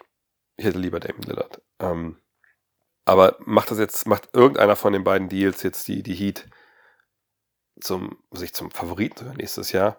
Äh, ja, ich meine, klar, werden sie, äh, kommen aus den Finals gerade, ist natürlich dann schwer zu schlagen, aber ja, gerade bei, bei Dame hätte ich defensiv echt große, große Probleme. Ich würde mich für Dame entscheiden gegenüber Beal. Ähm, aber ich glaube, was man abgibt, wahrscheinlich wäre Hero dabei, Robinson plus X. Sie wären besser, aber ich glaube, ich tue mich schwer zu sagen, dann sind sie der absolute Meisterschaftsfavorit. Das glaube ich eher nicht, ehrlich gesagt. Curious Mind fragt, Bruce Brown, bleibt er zu niedrigen Bezügen unter dem Tisch Abkommen für anschließende Verlängerung in Denver oder heißt es bereits jetzt, he secures his bag woanders? Was denkst du? Er hat selber gesagt, und der Coach hat gesagt, nee, ich bleib hier, Discount, äh, we run it back und so.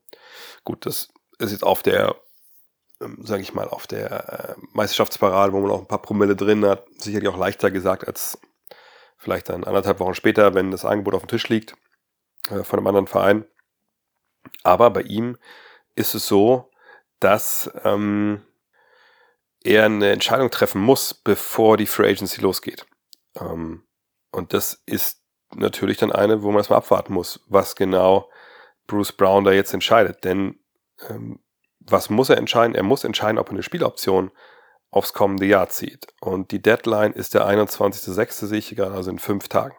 Zieht er die auf die Spieloption, dann kriegt er nächstes Jahr 6,8 Millionen. Ich denke, er kann mehr verdienen ähm, anderswo. Das kann ich mir gut vorstellen. Aber wenn er jetzt aus dem Vertrag aussteigt, kann er nicht mehr verdienen bei den Denver Nuggets. Ne, die können ihm dann nur diese, was ist die Tax Player Mid-Level geben. Das sind dann, glaube ich, so 5 Millionen, also würde er da Geld verlieren. Warum? Sie haben nicht seine Börderechte und können nicht ihn übers Salary Cap hinaus in den Vertrag nehmen. Ähm, man kann natürlich ein bisschen längeren Deal gehen als diesen einen Jahr, natürlich, aber wenn man davon ausgeht, dass er sicherlich auch so relativ nah an die 10 Millionen verdienen könnte, vielleicht, je nachdem, wer im Angebot macht, ähm, naja, dann ließ er natürlich schon ein bisschen Geld liegen. Wenn man überlegt, dass, wenn das neue CBA dann reinkickt, also es fängt jetzt schon an, aber diese Second Tax Apron, das kommt ja erst ab der Saison 2024, 2025 richtig verstanden habe, ähm, wenn er dann Free Agent ist, ob er dann so einen Mittelklasse-Deal bekommt, ob es ihn dann gar nicht mehr gibt, das wissen wir natürlich nicht. Ich finde es eine schwierige Entscheidung für ihn. Ähm, wenn für ihn jetzt Geld nicht unbedingt so die Riesenrolle spielt und er sagt, nee, Mann, das war ein geiles Jahr und, und wir haben das super gemacht. Und ähm, ne, ich habe ja auch schon ein bisschen Geld verdient. Ich gucke mal gerade, wie viel er in seiner Karriere verdient hat bisher. Ja gut, er hat bisher in seiner Karriere vor Steuern 15 Millionen verdient. Wenn jetzt nochmal 6,8 dazukommen, ist er bei 22 Millionen. Gut, ich glaube, dann kann man auch in irgendeinen ETF äh, investieren und muss schon auch nicht mehr arbeiten. Aber es ist eine schwierige Entscheidung. Also ich würde es noch nicht unterschreiben, weil es hundertprozentig da bleibt.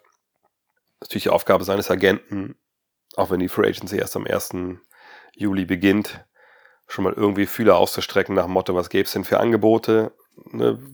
Welche Price Range können wir da bei ihm festlegen? Und, und naja, dann muss man halt abwarten.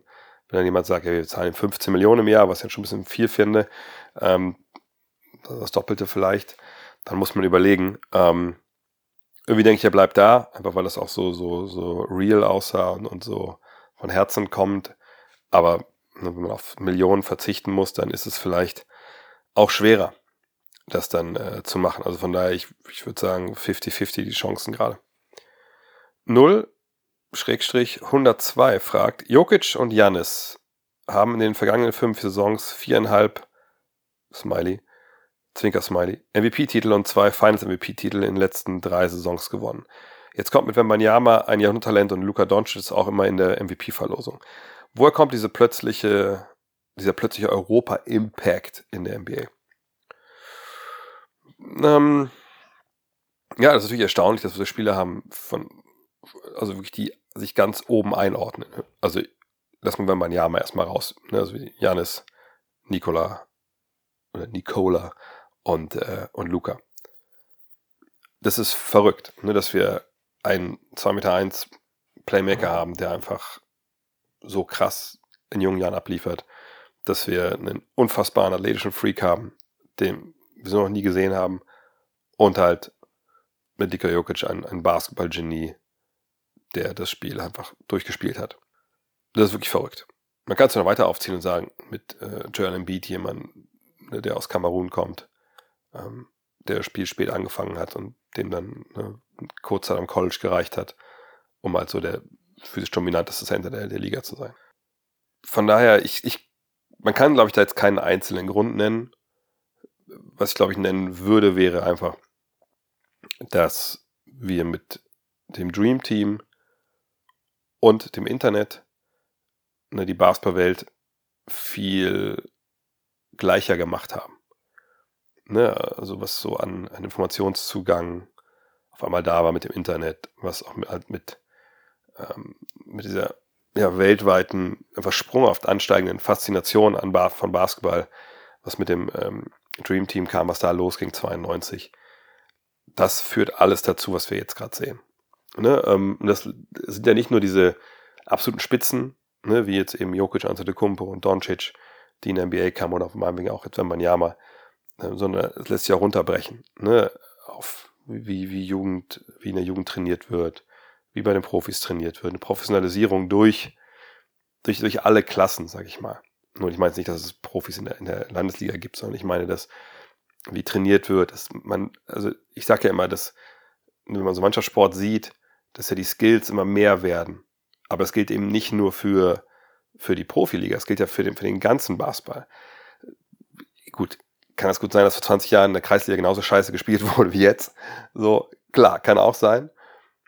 Aber ne, es ist eben viel mehr Wissen da, wie man trainiert, wie man Sachen drillt. Es ist ähm, viel mehr, äh, man hat viel mehr schon gesehen, was möglich ist. Ich komme zurück auf das Beispiel von den Big Men, die werfen. Wenn du noch nie einen gesehen hast, der mit ähm, 2,10 Meter zehn mal einen Dreier wirft, kommst du nicht auf die Idee, das selber zu machen. Wenn man es runterbricht, äh, das ist Luka Doncic, dass jemand so auf den, den Ball in der Hand haben kann, ne, äh, mit, so, mit so einem Körper auch Point Guard spielen soll. Das hat man vielleicht mal bei, bei uh, Magic Johnson gesehen oder Steve Smith oder so, aber dass man dann das selber einfach kann, dass es erlaubt wird, dass auch mal Big Men draußen spielen. Das sind ja alles Sachen, die, die entwickeln hat sich. Und die haben sich vielleicht auch in Europa auch ähm, anders und, und schneller entwickelt ne, weil unser System hier ein anderes ist. Wir haben es in der aktuellen Ausgabe von, von Blink, hat Dennis Janssen ja auch ähm, mal gegenübergestellt, wie das EU-System funktioniert, vielleicht zum europäischen System, wo die Vor- und Nachteile sind. Ähm, ne, vielleicht haben wir da einfach einen strukturelles, strukturellen Vorteil. Ich sage ja seit ein paar Jahren auch, dass eigentlich die beste Ausbildung, die du als, als Basketballer bekommen kannst, nicht in den USA ist, sondern die ist in Europa. Ne? Und ähm, da kann man sich dann schon vorstellen, dass natürlich dann relativ zwangsläufig, wenn es einen breiteren Informationszugang gibt, ein besseres äh, Verständnis für Trainingsmethodik etc. und auch ein paar mehr Kids vielleicht spielen und die halt auch eine Vorbilder haben, die, die sehr breit gefächerte äh, Qualitäten zeigen dürfen, dass wir dann auch da ankommen, dass wir solche Spieler bekommen. Die Frage ist halt, wann kommen die aus den USA oder wo sind die USA-Spieler? Äh, vielleicht das interessanter zu beantworten. Ähm, aber was ich auch sagen muss, bei diesen drei Beispielen, jetzt oder vier mit Wembanyama, natürlich drei Spieler, die genetisch Lotterie gewonnen haben, dann schon mit ihrer Größe und dann bei Janis und Wembanyama einfach noch mit ihrer Koordination etc. Und bei Luca einer, der auch ein ziemlich einzigartiges Talent ist. Also es kann einfach auch sein, dass bei all den Sachen, die ich gerade genannt habe, äh, selbst wenn das alles passiert, dass du trotzdem keinen Jokic, keinen, wenn man ja mal keinen Antetokounmpo, keinen Doncic bekommst, wenn du eben nicht diese Lotterie gewinnst. Von daher, es geht immer Hand in Hand. Hey, Johnny Park hat die nächste Frage. Wie wirst du, wenn man Yamas Trade Wert im Vergleich zu anderen NBA-Stars aktuell einordnen? Oder anders gefragt, würde es in deinen Augen irgendein Angebot geben, bei dem die Spurs schwach werden könnten, um den ersten Pick gegen einen Spieler zu tauschen? Ganz klar, nein. Da gibt es niemanden, den man mir anbieten könnte, wenn ich, wenn ich die äh, Spurs wäre. Das ist jemand wie Jokic oder Antetokounmpo. Ähm, das macht ja keinen Sinn, so einen Spieler jetzt auch zu holen, weil du gar nicht den Unterbau hast. Ne, du hast eine Mannschaft, die darauf getrimmt wurde, jung zu sein, Potenzial zu haben und dem hoffentlich einen Superstar zu ziehen in der Draft. Und dann macht man zusammen mit dem halt diesen Neuaufbau. Und genau das machen sie ja gerade. Natürlich haben sie Spieler da, ne, die schon eine gewissen, gewisse Qualität haben, die jung sind, die aber von der Timeline genau passen zu jemandem wie Banyama. Äh, wenn du jetzt aber Jokic holen würdest, mein Gott, also, ne, also bis du dann einen Veteranenstab hast, äh, Veteranenkader hast, der dann mit dem Meister werden kann, das dauert noch ein paar Jahre, das kriegst du ganz schnell hin. Ähm, das macht ja eigentlich keinen Sinn. Von daher, es geht alles auf Neuaufbau, junge Leute. Und deswegen gibt es in meinem Begriff auch niemanden, den man äh, da jetzt traden würde. Und selbst jetzt jemand sich wie Jokic plus sich acht Erstrunden-Picks, das macht ja alles keinen Sinn. Ne? Ähm, weil du hast jetzt Lotterie gewonnen. Und das kommt nicht so oft vor, auch noch in einem Jahr, wo es dieses Ausnahmetalent gibt. Also nee, für mich gibt es da keine, keine Möglichkeiten, den irgendwie loszueisen, diesen Pick von den, von den Spurs. André Brakemeyer fragt, sollten die Spurs langsam aufbauen oder schnell auf Wembanyama's Talent setzen? Welche Free Agents oder Trades kommen in beiden Fällen in Frage? Ich kann mir vorstellen, dass sie eventuell, wenn sich die Situation ähm, präsentiert, es gibt ja zum Beispiel auch Leute, die sagen, hey, Austin Reeves wäre jemand für die Spurs eventuell, ähm, dass man da guckt, wenn es einen jungen Spieler gibt, der schon gezeigt hat, dass er passen könnte, dass man den verpflichtet. Und Reeves wäre natürlich ein Kandidat, dass man das macht. Aber ähm, ich, ich wüsste jetzt nicht, warum man da irgendwas übers Knie brechen sollte. Wir haben dieses Jahr auch jetzt nicht diese, ja, diese, diese jungen Free Agents, die irgendwie, die es ja eh nicht gibt. Es gibt ja nur Restricted Free Agents, die jung sind vielleicht schon, ähm, sonst geleistet haben, sondern nee, also ich, ich denke, man kann natürlich drauf schauen, kriegt man irgendwo Value, also eine Spieler, die vielleicht für die ein bisschen runterfallen, weil der Cap Space vielleicht schon weg ist oder so. Und wenn die ins, in den Plan passen, holt man die, hat man wohl junge Profis, die man vielleicht zuholen kann, die irgendwo verschmäht werden oder äh, vielleicht getradet werden sollen, um ähm, Cap Space zu, zu schaffen. Sowas ja, aber jetzt hinzugehen zu sagen, wir holen jetzt hier Kyrie Irving oder Brad Van, Fred Van Vliet oder so, das sehe ich eigentlich gesagt, ehrlich gesagt nicht.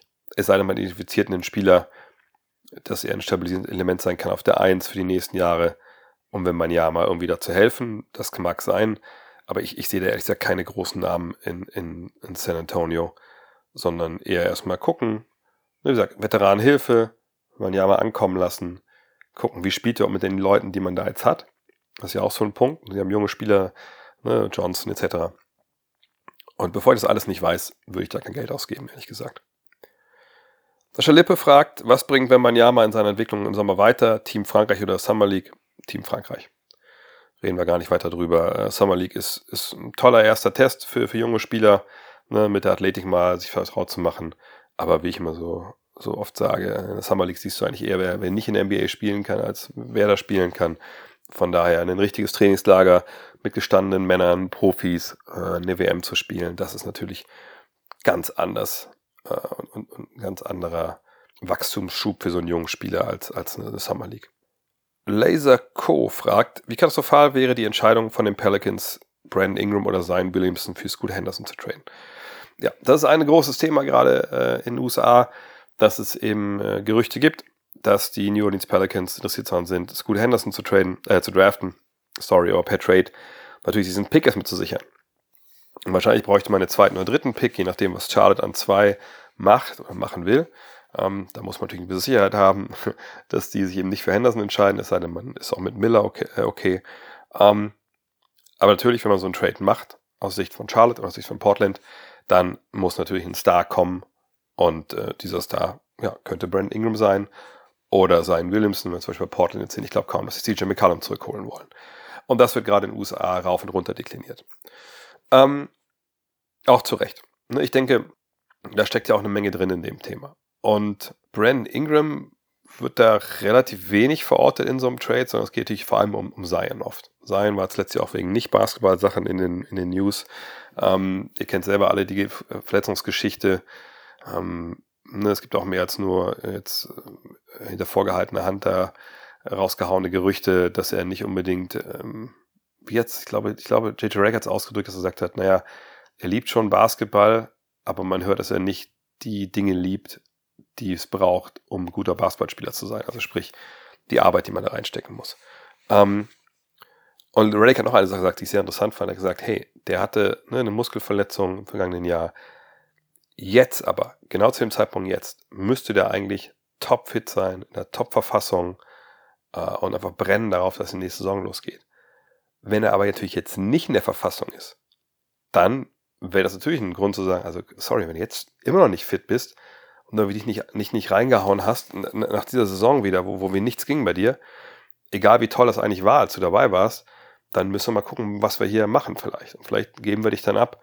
Unser Vertrag, erinnert euch, das vergangenes Jahr diesen Maximalverlängerung unterschrieben, aber eben mit Klauseln, wenn bestimmte Sachen eben nicht eingehalten werden, dann kriegt er weniger Geld.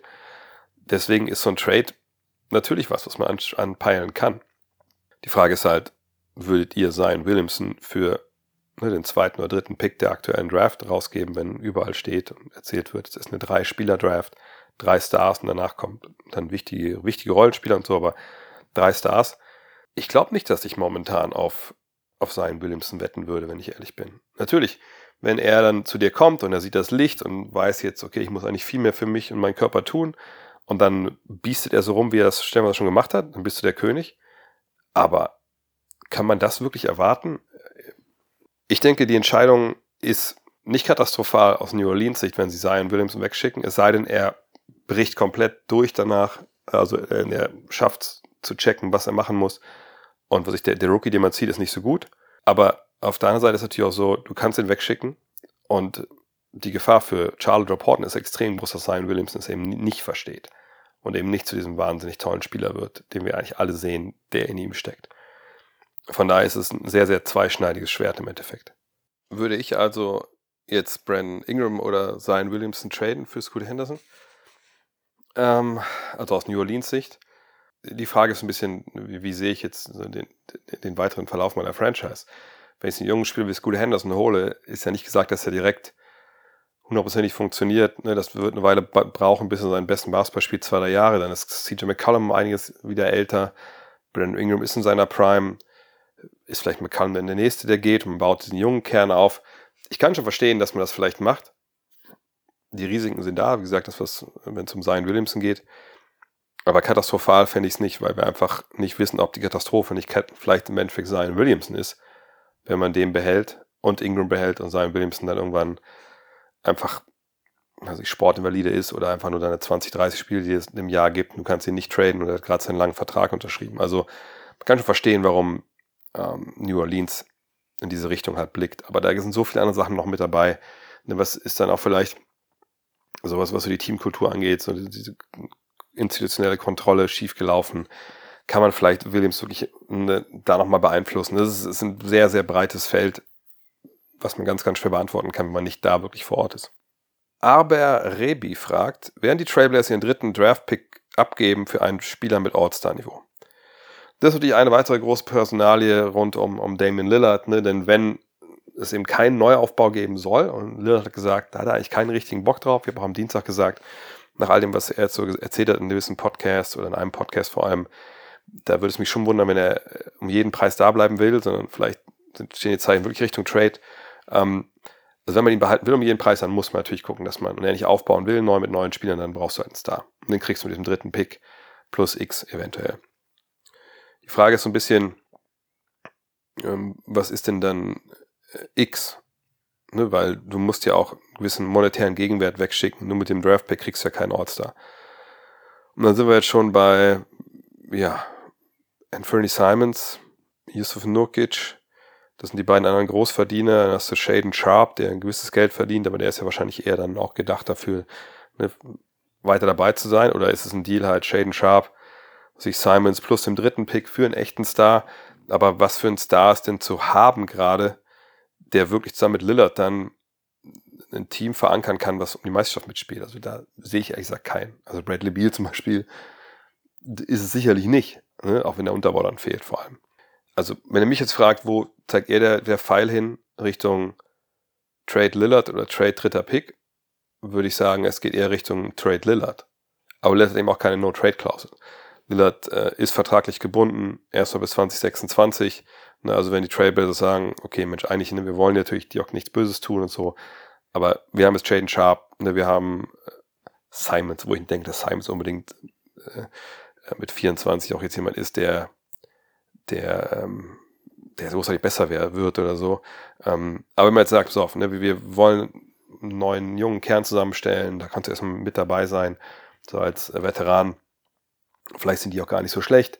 Ne, und Scoot Henderson äh, kann auch mit dem Ball mal bringen, kannst du Offball spielen guck dir das erstmal an, dann, dann guckt sich das Dame Lillard erstmal an. So, ne? also kann ja, klar kann er einen Trade äh, erzwingen wie James Harden, aber er hat eben keine Handhabe in dem Sinne, weil er einen langen Vertrag hat. Aber ich würde sagen, der Pfeil zeigt eher Richtung Trade von Damon Lillard, ehrlich gesagt. Niklas fragt, was sollten die Magic deiner Meinung nach mit ihren Picks tun? Sie brauchen Shooting, aber Grady Dick an Nummer 6 scheint mir ein Reach zu sein, aber an Nummer 11 ist wahrscheinlich nicht mehr da. Potenzial an Nummer 6 wäre natürlich auch gut und Traden wäre auch eine Möglichkeit, wofür auch immer, eventuell hoch. Das ist so eine Frage, wo wir auch sagen müssen, ne, wir haben keine Ahnung, was, was wir den Magic da raten. Wir wissen nicht, wer an den Picks noch da ist. Ähm, man kann natürlich dann, wenn man das weiß, sagen, hey, nimmt den oder den Spieler, wenn man sich da auskennt. Ähm, wir wissen nicht, welchen Wert der sechste oder elfte Pick hat. Also kann man an, was ich, Pick 4, 5 hochtraden. An 1, 2, 3 sicherlich nicht. Ähm, oder kann man 6 und 11 plus Banquero zusammenpacken für Scoot Henderson oder sowas? Keine Ahnung. Ne? Das ist ja das Problem. Wir können uns da die Köpfe heiß reden, was nicht für geile Ideen man selber hat. Aber in dem Business, wenn es um Trades geht, brauchst du immer zwei. Eben auch jemand, mit dem du traden kannst. Und der muss dir das Angebot machen, was für dich halt geil ist. Von daher, ich kann da ehrlich gesagt auch nichts raten, weil wir alle nicht wissen, was diese ne, Parameter halt äh, dann sind. Ich denke, sie können genauso gut an beiden äh, Stellen draften. Äh, man muss auch nicht immer äh, jetzt, ne, wenn man Shooting braucht, muss man nicht unbedingt, unbedingt Shooting draften. Man kann auch Shooting per Free Agency dazu holen und man äh, guckt, dass man die besten Spieler halt nimmt. Ähm, ich, ich bin gespannt, was sie machen. Also sie haben auf jeden Fall viele Möglichkeiten damit. Ähm, aber wie gesagt, ihm was jetzt zu raten, das steht uns allen nicht zu, ehrlich gesagt. Jan Nick M. fragt, wie bekommt Oklahoma City die ganzen Picks unter was sollten sie jetzt machen? Na, haben sie ja schon gezeigt, was sie machen sollten. Was machen sie jetzt ja auch? Ähm, man versucht, wenn man Sam Presti ist, die Picks, die jetzt, zum Beispiel 2024 hat man, glaube ich, was, vier Erstrunden-Picks oder hatte vier, jetzt haben sie noch drei, weil einer nach Denver gegangen ist, versuchen, dass man Picks in der nahen Zukunft tradet für Picks in der ferneren Zukunft. Weil momentan eben, wie gesagt, in einem Jahr vier Erstrunden-Picks ins Team zu holen, macht ja keinen Sinn. Wie willst du das machen? Klar kann man auch Leute ziehen, die dann nicht in die NBA kommen, sondern erstmal in Europa bleiben oder so, aber das weiß man nicht, ob es in einem Jahr auch diese Spieler gibt, die man dann so parken kann. Äh, von daher nach hinten verlagern, versuchen, wenn man jetzt ein bisschen klarer sieht, wo die Mannschaft hin soll, äh, wen man setzen will, ob man vielleicht doch irgendwie noch einen, noch einen Veteran dazu holt, natürlich diese Picks mit reinpacken in Trades. Aber wenn das nicht geht, die Picks versuchen, in die Zukunft zu verlagern. Dominic Sassari fragt, ist Jalen Brown für Zach Levine ein mögliches Trade-Szenario oder völlig abwegig? Ich wüsste ehrlich gesagt nicht, inwiefern das die Boston Celtics besser machen soll. Ist ähm, der Kollege Zach Levine vielleicht mit dem Dribbling besser unterwegs, als das ne, jetzt relativ plakativ natürlich von Jalen Brown äh, bekannt ist? Ja. Ähm, ist es bei beiden so, dass sie eine Menge Geld verdienen, Levine eben noch Vertrag hat bis mindestens 2026 und ne, Brown ja, entweder jetzt eine Verlängerung bekommen muss oder in einem kommenden Jahr Free Agent wird. Ja. Ist jetzt aber Levine, was so die Passigkeit angeht mit Tatum, also zusammen Pick and Roll laufen können, etc., was wir jetzt gerade mit, mit Jokic und mit, mit Murray gesehen haben, wird das jetzt besser, wenn man dann Levine hat statt Brown? Nein. Wird das defensiv besser? Auf gar keinen Fall. Ähm, von daher würde ich sagen, nee, das macht für mich jetzt ehrlich gesagt so keinen Sinn. Ähm, Chicago auf der anderen Seite müsste direkt verlängern. Das macht man sicherlich auch relativ bereitwillig, wenn man sagt, ey, das kann der zweitbeste Spieler des Meisterschaftsteams sein. Aber ich denke, das macht für Boston ehrlich gesagt nicht so wirklich viel Sinn, wenn ich ehrlich bin. Marvin fragt, Quo Vadis Dallas Mavericks. Was macht der General Manager André Vogt? Seine Trade von Kyrie Irving? Wenn ja, zu wem und für was?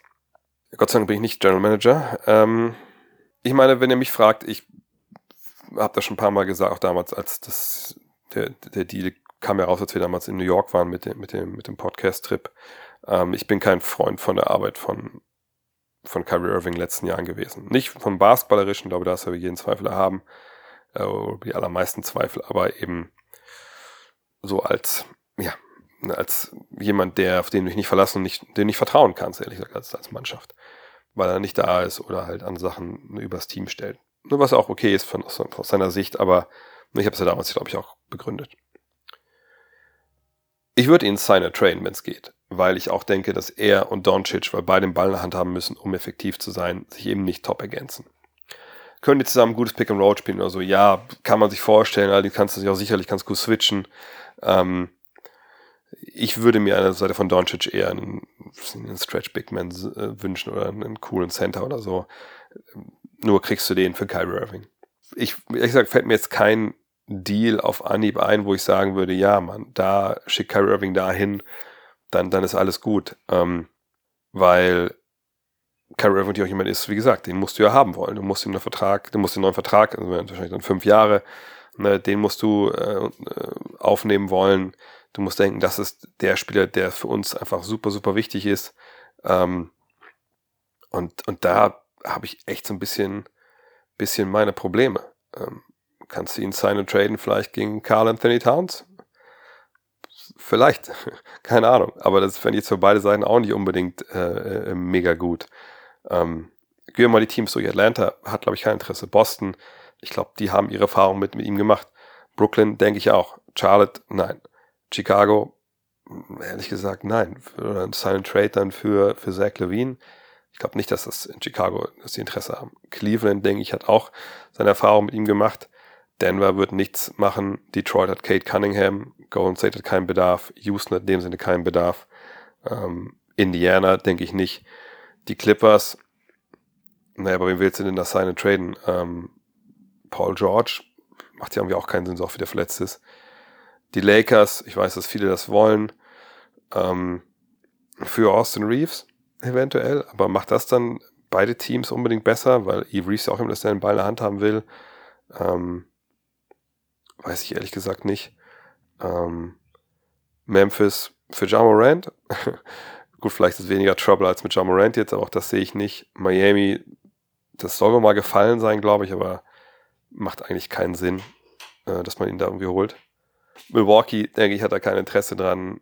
Minnesota habe ich gerade schon gesprochen. New Orleans für Zion Williamson, seinen Trade? Ich glaube nicht. Für Brandon Ingram glaube ich ehrlich gesagt auch nicht. Ähm, New York denke ich nicht, dass die Interesse haben. Oklahoma City nicht. Orlando, gut, dass sie einen Point Guard brauchen, aber wen sollen sie dafür abgeben? Ähm, Philly, ja, für Tyrese Maxey, aber glaube sicherlich ich auch nicht. Phoenix für Chris Paul, wahrscheinlich würden die das sogar machen, aber ich, okay, die würde sich freuen, aber ich glaube nicht. Portland für Dame Lillard, glaube ich nicht. Sacramento hat kein Interesse, San Antonio nicht. Toronto, für Pascal Siakam oder was? Nee, glaube ich nicht. Utah, denke ich nicht. Und Washington will ja gerade neu anfangen. Äh, ich tue mich schwer. Also wenn es um Stars seine Trade geht, wenn es seine Trade für ein paar Rollenspieler gibt, dann haben wir vielleicht andere Möglichkeiten. Aber ähm, ich glaube, wahrscheinlich muss man ihm seinen Deal geben und dann hoffen, dass, dass es funktioniert. Aber ich, mir fällt da ehrlich gesagt auch nicht viel mehr ein. Also ich werde sicherlich mal nächsten ein, zwei Wochen mal einen Podcast machen, so mit Fake Trades und welche Sachen da mal rausschmeißen, aber äh, so wirklich realistisch fällt mir ehrlich gesagt nichts ein. Und ähm, wie gesagt, ich bin auch nach wie vor kein Freund von der Verpflichtung. Horst Gärtner fragt, wo geht nach deiner Einschätzung die Reise von Fred Van Vliet hin? Als Free Agent zu einem Team mit viel Platz und einem Salary Cap, aber wenig Aussichten auf kurzfristigen Erfolg oder per seine Trade als potenziell fehlendes Puzzlestück zu einem Titelfavoriten. Wäre zum Beispiel dich ein Tausch zu den Heat, Lakers Suns gegen Lowry, Russell oder Paul plus Draft-Picks eventuell denkbar und würde das die genannten Teams deutlich nach vorne bringen. Hm.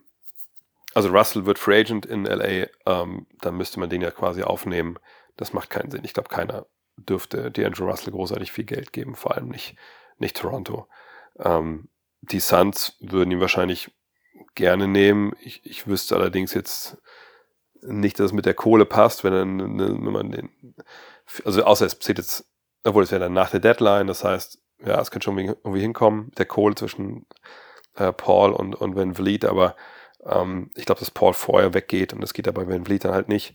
Ähm, tja, und dann ist dann halt die Heat für Lowry. Aber was soll denn Toronto mit Lowry? Also, dass man ihn zurückholt, okay. Aber auch wenn er natürlich jetzt seine Momente hatte, auch in den Finals, das ist natürlich ein Spieler, der, der, der längst über dem Zenit äh, drüber hinweg ist. Und äh, auch wenn das so ein Heroes äh, Welcome Home Moment ist, eben weil er Meister geworden ist mit denen, dann muss man ja schon sagen, dass das was ist, wo rein sportlich das ja eigentlich keinen Sinn macht. Kann man sich das mit einem Draftpick bezahlen lassen? Ja, ähm, das mag sein, aber pff, nee, also da würde ich eher denken, dass man ihn vielleicht mit einem äh, nochmal äh, im, im Empfang nimmt, irgendwann auf, für, für einen kleinen Deal am Ende seiner Karriere, wenn er das möchte. Aber ihm dann nächstes Jahr 30 Millionen zu bezahlen, boah, weiß ich ehrlich gesagt nicht. Da so viel ist der Draftpick mir dann auch ehrlich gesagt nicht wert, glaube ich. Ähm, Van Vliet wird spannend. Ähm, es gibt auch eine Menge, wie gesagt, Konkurrenz auf der Point Guard Position, was so die Free Agents angeht. Ähm, ich muss mir mal ein paar, mal ein paar Gedanken dazu machen. Also was ich mir vorstellen könnte, dass man sagt, was ich so einer wie, wie er wäre, aber ich denke schon, dass er natürlich einen längeren Deal haben will, aber weißt du, so die Art Profi, der schon Champion geworden ist, der einfach weiß, worum es geht, der super solide ist, der werfen kann, der auch gerne weiterpasst, der nicht balldominant ist, fände ich bei den Spurs zum Beispiel sehr, sehr gut. Aber nicht für das Geld, denke ich. Von daher Van Vliet, vielleicht auch einer, der, mh, vielleicht auch einer, der so ein bisschen dann Abstriche machen muss, was die Kohle angeht. Äh, wie gesagt, aufgrund der, der Konkurrenz auf der Eins bin ich sehr gespannt. Nochmal Curious Mind. Deine Meinung zur Aussage von Carl Anthony Towns? When my time is up and I retire, there will be people that say I changed the game. Ist das pures Dummgeschwätz und jemand will mal wieder Aufmerksamkeit, nachdem Anthony Edwards jetzt meines Erachtens klarer Franchise-Player ist oder zumindest ein Fünkchen Real Talk. Naja, also wir hatten es ja schon mal, das sagt er, der der, was, uh, greatest shooting big man of all time. Auch damals habe ich das schon eingeordnet und gesagt, naja, äh, man kann natürlich darüber lachen und sagen, hey, ist Dirk Nowitzki gestorben, hat er nie gespielt, ähm, hahaha.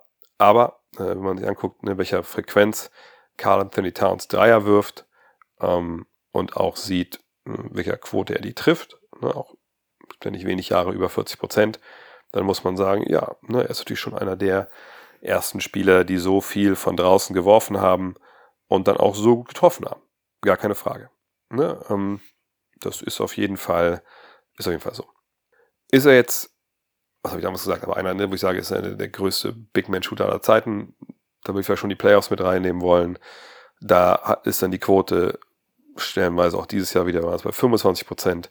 Dann ist auch dann die, die Frequenz ziemlich nach unten gegangen. Ähm, da frage ich mich natürlich dann schon so, okay, ähm, das scheint stellenweise nicht ganz so nachhaltig zu sein. Wenn wir jetzt zu dem Punkt kommen, he changed the game. Ich würde das nicht mehr irgendwie so hart sagen. Ich habe irgendwie getweetet gehabt, äh, glaube ich, die Aussage retweeten geschrieben. Okay, aber, aber welches denn? Also welches Spiel hast du denn verändert?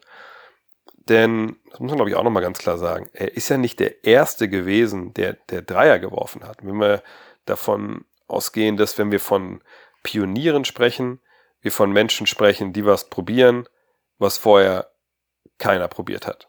Ne? Und dann entwickelt sich was daraus.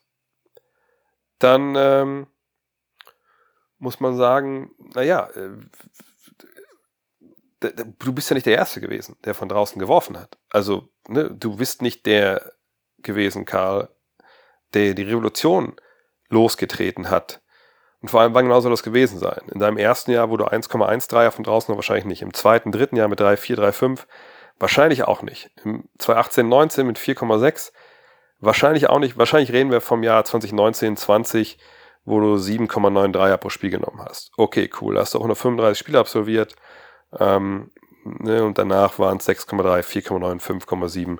Natürlich immer noch eine Menge Zahlen für einen Big Man, aber wenn wir ganz ehrlich sind, ja, ist das vielleicht jetzt auch nicht unbedingt ähm, so wahnsinnig viel. Also, damit auch jetzt nichts. Ich glaube kaum, dass das jemand, aber das wäre es ja. Also irgendwer müsste ja sagen, ey yo, ich habe angefangen Dreier zu werfen wegen Carl Anthony Towns. Und ähm, da glaube ich ehrlich gesagt, dass das keiner, keiner sagt. Also, ne, wenn wir darüber sprechen, Pioniere, die, was ich eben schon mal erwähnt habe, die eben dann jungen Spielern zeigen, ey, das, das ist möglich, das ist was möglich, dass ich eben, was ich davon ausgehen als, als Big Man, dass ich Dreier werfen kann. Das ist okay, dass das ist mir erlaubt, so. Geil, ich mach das. Das ist nicht Carl Anthony Towns. Ne, da kann man jetzt über Dirk sprechen. Ähm, wenn man ganz Ende hinten gehen will, dann kann man auch über Jack Sigma sprechen und, und Bob McAdoo oder so. Aber wenn wir jetzt, die haben nicht um Dreier genommen natürlich, sondern wenn wir gehen, okay, Dreier und, und Dreier geschossen, bla bla bla, dann, sorry, also das warst nicht du, Karl. So, das war halt Dirk. Ne? Ähm, und was ich nicht ganz verstehe, ist, dass er sich hinstellt und denkt, naja, also, meine, er wird ja wissen, dass Dirk Nowitzki gelebt hat, so. Da gehe ich einfach mal voll von aus. Ähm, und dann, dann wird er ja auch wissen, dass der halt schon geworfen hat und er danach kam. Also heißt, er muss ja dann dieses, dieses Volumen, was er geschossen, was er schießt, oder die Tatsache, dass er quasi nur noch draußen spielt, das muss für ihn ja dann so das Alleinstellungsmerkmal sein, wo man sagt, ja Mensch, Karl Anthony Towns hat das Spiel verändert. Aber selbst dann muss ich sagen, jo, jetzt aber ganz ehrlich, ähm, du bist ja nicht der Einzige in dieser, äh, in diesem Zeitfenster, der halt in dieser Zeit von draußen so viel geworfen hat. Denn wenn wir uns überlegen, dass im gleichen Jahr kam ja auch Christoph Posingis in die NBA und der hat zu einem großen Teil ungefähr ne, das gleiche Volumen geworfen. Wenn wir mal genau hingucken, wirft er sogar pro Spiel mehr Dreier als du. Also, und von dem will jetzt keiner sagen, der das Spiel revolutioniert. Also, das ist einfach, also ich glaube zum einen ein mangelndes Verständnis, geschichtlich, dann mangelndes Verständnis, was überhaupt ne, Changing the Game so bedeutet. Und ähm, was jetzt dahinter steckt? Ich glaube einfach, das ist so dieser, dieser Big Talk, wie Amerikaner es halt gerne so machen. Ne, habe ich ein Interview, ich weiß ja nicht genau, was herkommt, aus so einem Podcast kam oder Interview für eine Zeitung oder sowas, ähm, wo er einfach diese eigen, die eigene Stellung so ein bisschen überhöht. Ne? Er will eigentlich sagen, hey, ich war einer der Big Men, die als erste hohe Volumen von der Reihenlinie genommen haben. Das ist auch wahr. Boah, ich reiße hier echt das Ding ein. Das ist ja auch wahr. Da hat er recht. Es hat aber nichts mit Changing the Game zu tun oder Greatest Shooter of all, Big Man Shooter of all time. Und das wäre vielleicht ganz schön, wenn man ihm das mal so ein bisschen erklären könnte, ehrlich gesagt. Der Liverpooler fragt, was hältst du davon, was hältst du von Marktwerten, ähnlich wie beim Fußball in der NBA? Würde das etwas verändern bei den Trades? Oder ist der Vertrag, der Vertrag bzw. das Gehalt eines NBA-Profis gleichzusetzen mit den Marktwerten eines Spielers im Fußball? Ähm, ich glaube, Marktwerte und Vertragswerte, also das passt ja schon mal nicht zusammen. Also ein, Vertragswert oder das Gehalt, auch wenn natürlich diese Seiten wie Spotrack ähm, auch manchmal diese Schätzungen da drin haben, aber in der Regel wissen wir ja, was die verdienen. So, das, sind auch, das ist in den USA anders, ne, das wird öffentlicher gemacht. Ähm, alles okay. Aber da steht eine klare Zahl, sich 43 Millionen Dollar im Jahr, ein Marktwert von einem Spieler auf transfermarkt.de oder so, schöne Grüße an die Kollegen, das ist ja, also ich will nicht sagen, das ist eine frei erfundene Zahl, das wäre auch falsch, aber das ist ja nichts, was irgendwo auf Papier, es gibt ja keinen Vertrag, wo steht, ähm, Kilian Mbappé ist 180 Millionen Euro wert. Und das musst du bezahlen für den. Das gibt's ja nicht. Ne? Es gibt natürlich dann so, so, die Werte sind so Näherungswerte, bei denen man sich so ein bisschen ne, guckt, wahrscheinlich schaut, was haben Spieler an Ablöse gekriegt äh, vorher oder Teams Ablöse gekriegt für Spieler. Äh, aber auch da, ne, das ist ja, das, also, das ist, also ich will nicht sagen, das ist Vogelwild, aber das ist ja, das hat ja nichts damit zu tun, dass da ein fester Vertrag steht. So viel Geld kriegt der Spieler, wenn du den traden willst, muss auf der anderen Seite, wenn beide Teams im Salary Cap liegen, ungefähr das gleiche stehen, wenn du die traden willst. Das, das hat ja nichts, einer hat nichts mit dem anderen ja echt wenig zu tun. So. Ähm, und Marktwerte einzuführen, fände ich ehrlich gesagt ziemlich blödsinnig, weil ich nicht wüsste, was das sein soll. Versteht ihr, was ich meine? Ich kann, zum Beispiel dieses Jahr, Fred Van Vliet. Wir können sagen, Fred Van Vliet ist ein Spieler, wenn er 20 Millionen verdient, so fürs Gefühl von uns, sagen wir, ja, herzlichen Glückwunsch, hat er sich verdient, guter Mann, ist Meister geworden, trifft seinen Dreier, organisiert das Spiel, ist kein All-Time-Pro, aber ein guter Mann. Kann er verdienen, kein Problem. Wenn es 40 Millionen sind, dann denken wir, oh, ja, weiß ich nicht, vielleicht ein bisschen viel. So, so gut ist der eigentlich nicht. Natürlich, können wir machen. Ähm, äh, gar keine Frage. Nur, wenn jetzt in so einem Jahr Free Agent wird wie jetzt, wo es eine Menge andere Point Guards gibt, die auch Free Agent sind. Naja, und er ist jetzt vielleicht nicht der beste Point Guard in dieser Point Guard Klasse in diesem Jahrgang. Und du hast vielleicht wenig Teams, die Point Guards brauchen, überhaupt Platz im Salary Cap frei haben, um sie sich jemand leisten zu können. Dann, dann sinkt ja der Marktwert in dem Sinne, was aber nichts mit seinem, mit seinem Spiel zu tun hat, sondern einfach Angebot und Nachfrage. So. Und deshalb finde ich, sind, sind, sind solche Werte einfach nicht angebracht. Und im Basketball reden wir auch nur ähm, oder in der NBA reden wir über diese Gehälter auch nur in Verbindung mit Transfers und so, weil es in diese Regel gibt, dass ungefähr das gleiche Geld reinkommen muss, wie es rausgehen muss. Aber diese Regel gibt es ja auch noch nicht allzu lange. Also das, ne, in den 80ern, 90ern gab es diese Regel ja gar nicht. Da konntest du halt einen Spieler für 2 Millionen für einen Spieler für 10 Millionen traden. Da hat keiner ein Wort gesagt. Und das hat man danach geändert, um eben, weil da auch ein bisschen Schindluder damit betrieben wurde, ne, um auch die, die größeren Clubs bisschen wieder mal einzuholen und zu sagen, hier, so geht das aber nicht, meine Freunde, ne, dass hier ein, ein, Team mit, mit tiefen Taschen wie Dallas oder ein, eine tolle Destination wie die Lakers sagen, pass mal auf, hier habt ihr einen, äh, einen Jungen bei uns, der, der hat halt nichts drauf und da habt ihr noch einen Pick und dann kriegen wir aber euren Star für, dass sowas halt nicht passiert. Also das, das, das sind ja ganz andere Beweggründe dafür, das an dieses Gehalt zu koppeln. Roland Meinel Götz fragt, was hältst du vom deutschen WM-Kader? Welche sechs Spieler würdest du Stand jetzt noch äh, rausnehmen? Und welche zwölf sollen zur WM fahren. Ich glaube, das ist für meine Begriffe relativ leicht zu beantworten. Ähm, wenn wir davon ausgehen, dass vergangenes Jahr bei der EM wir einfach ein total gut funktionierendes Team hatten mit den zwölf Mann, die dabei waren, dann denke ich, ist jetzt nicht so weit weg von der Realität, wenn man sagt, ja, also die zwölf sind natürlich erstmal erste Wahl. So, und der Kader, falls ihn jemand nicht gesehen hat, das sind eben ne, Dennis Schröder, Christian Senkfeld, Daniel Theiss, Johannes Thiemann, Johannes Vogtmann, Franz Wagner, Moritz Wagner, Nick Weiler-Bepp, Jonas Hofer-Bottermann, Isaac Bonga, Oskar da Silva, Nils Giffey, Justus Hollert, Maximilian Kleber, David Krämer, Leon Kratzer, Maudo Loh und Andreas Obst. Ich würde erstmal sagen, okay, ne, ganz abgesehen davon, Verletzungen etc. pp die zwölf Mal letztes Jahr dabei waren, sind natürlich erstmal die, die ich da äh, vorne sehen würde. Dann kommt aber hinzu, dass natürlich jemand wie Moritz Wagner sicherlich dabei gewesen wäre, wenn er sich nicht verletzt hätte. Sprich, da würde ich jetzt wahrscheinlich den Namen Christian Senkfelder als Streichkandidaten aus dieser ersten zwölf sehen, weil ich denke, ne, alles, was Moritz dir als Mannschaft gibt, das äh, eine, oder als es Senkfelder gibt, umgekehrt, das gibt dir Moritz Wagner auch. Ähm, obwohl die Senkfelder diesen einen tollen Auftritt hatte da mit, seiner, mit seinen Dreiern. Ähm, also würde ich Senkfelder wahrscheinlich für Wagner streichen.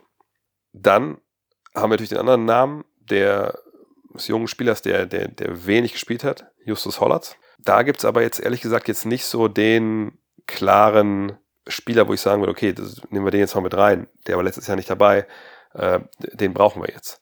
Ne? Sondern bei Hollatz ist es so, die Frage, die man sich halt stellt, ist, braucht man da denn ähm, noch einen dritten Point Guard, sag ich mal, wenn man Schröder hat, wenn man äh, Loh hat und eventuell sogar jemand wie, äh, wie Franz Wagner oder Andy Obst mal den Ball nach vorne bringen können. Ich denke schon, dass man da einen Ballhändler bräuchte, aber das kann man natürlich diskutieren. Ähm, aber hat man jetzt einen klaren Ballhändler unter Bonga, Da Silva, Kleber, Krämer, äh, Kratzer. Ja, ehrlich gesagt, wahrscheinlich eher Krämer, aber das ist ja eigentlich eher auch ein Shooter, also einen richtigen ne, dritten Pointer gibt es da eigentlich nicht. Und das ist jetzt die Frage, was macht man dann? Ne? Sagt man jetzt, okay, wir brauchen äh, eher noch auf dem Flügel vielleicht ein bisschen Defense, dann ist es vielleicht eher was für Bonga oder das Silva, obwohl ich von ihm dieses Jahr wenig gesehen habe in, in Barcelona, aber er hat natürlich da einen guten Job gemacht. Ähm, braucht man noch einen, einen vielseitigen Big wie Maximilian Kleber, der natürlich auch vor allem defensiv seine Qualitäten hat. Ähm, opfert man dafür ein bisschen Ballhandling? Schwer. Frage ist aber auch Nick Weiler-Babb. Ne? Hat vielleicht nicht seine stärkste Saison gespielt. Ob was du ihn jetzt vielleicht auch für jemanden wie, wie, wie Bonga oder so oder für, für, ähm, für, für Kleber, ich, ich finde es echt, echt verrückt schwer. Ähm, wahrscheinlich würde ich für mich ähm, das abhängig machen, was jetzt im, im Camp wirklich passiert. Ne? Ähm, wie, welche Verfassung ist Nick Weiler-Babb? Das ist für mich schon ein Personal, wo man ein bisschen genauer drauf gucken muss. Ne, er hat ja auch letztes Mal ein ne, bisschen Pech, also das Pech, ist Vater geworden, kam dann später zur Nationalmannschaft hinzu. Da ist es natürlich auch ein bisschen schwer, dann vielleicht auch äh, ne, dann sein Top-Niveau abzurufen. Aber wie gesagt, die Saison war auch äh, vielleicht nicht nicht hundertprozentig top. Ähm, da würde ich aber sehen, was mit ihm, was mit mit Bonga.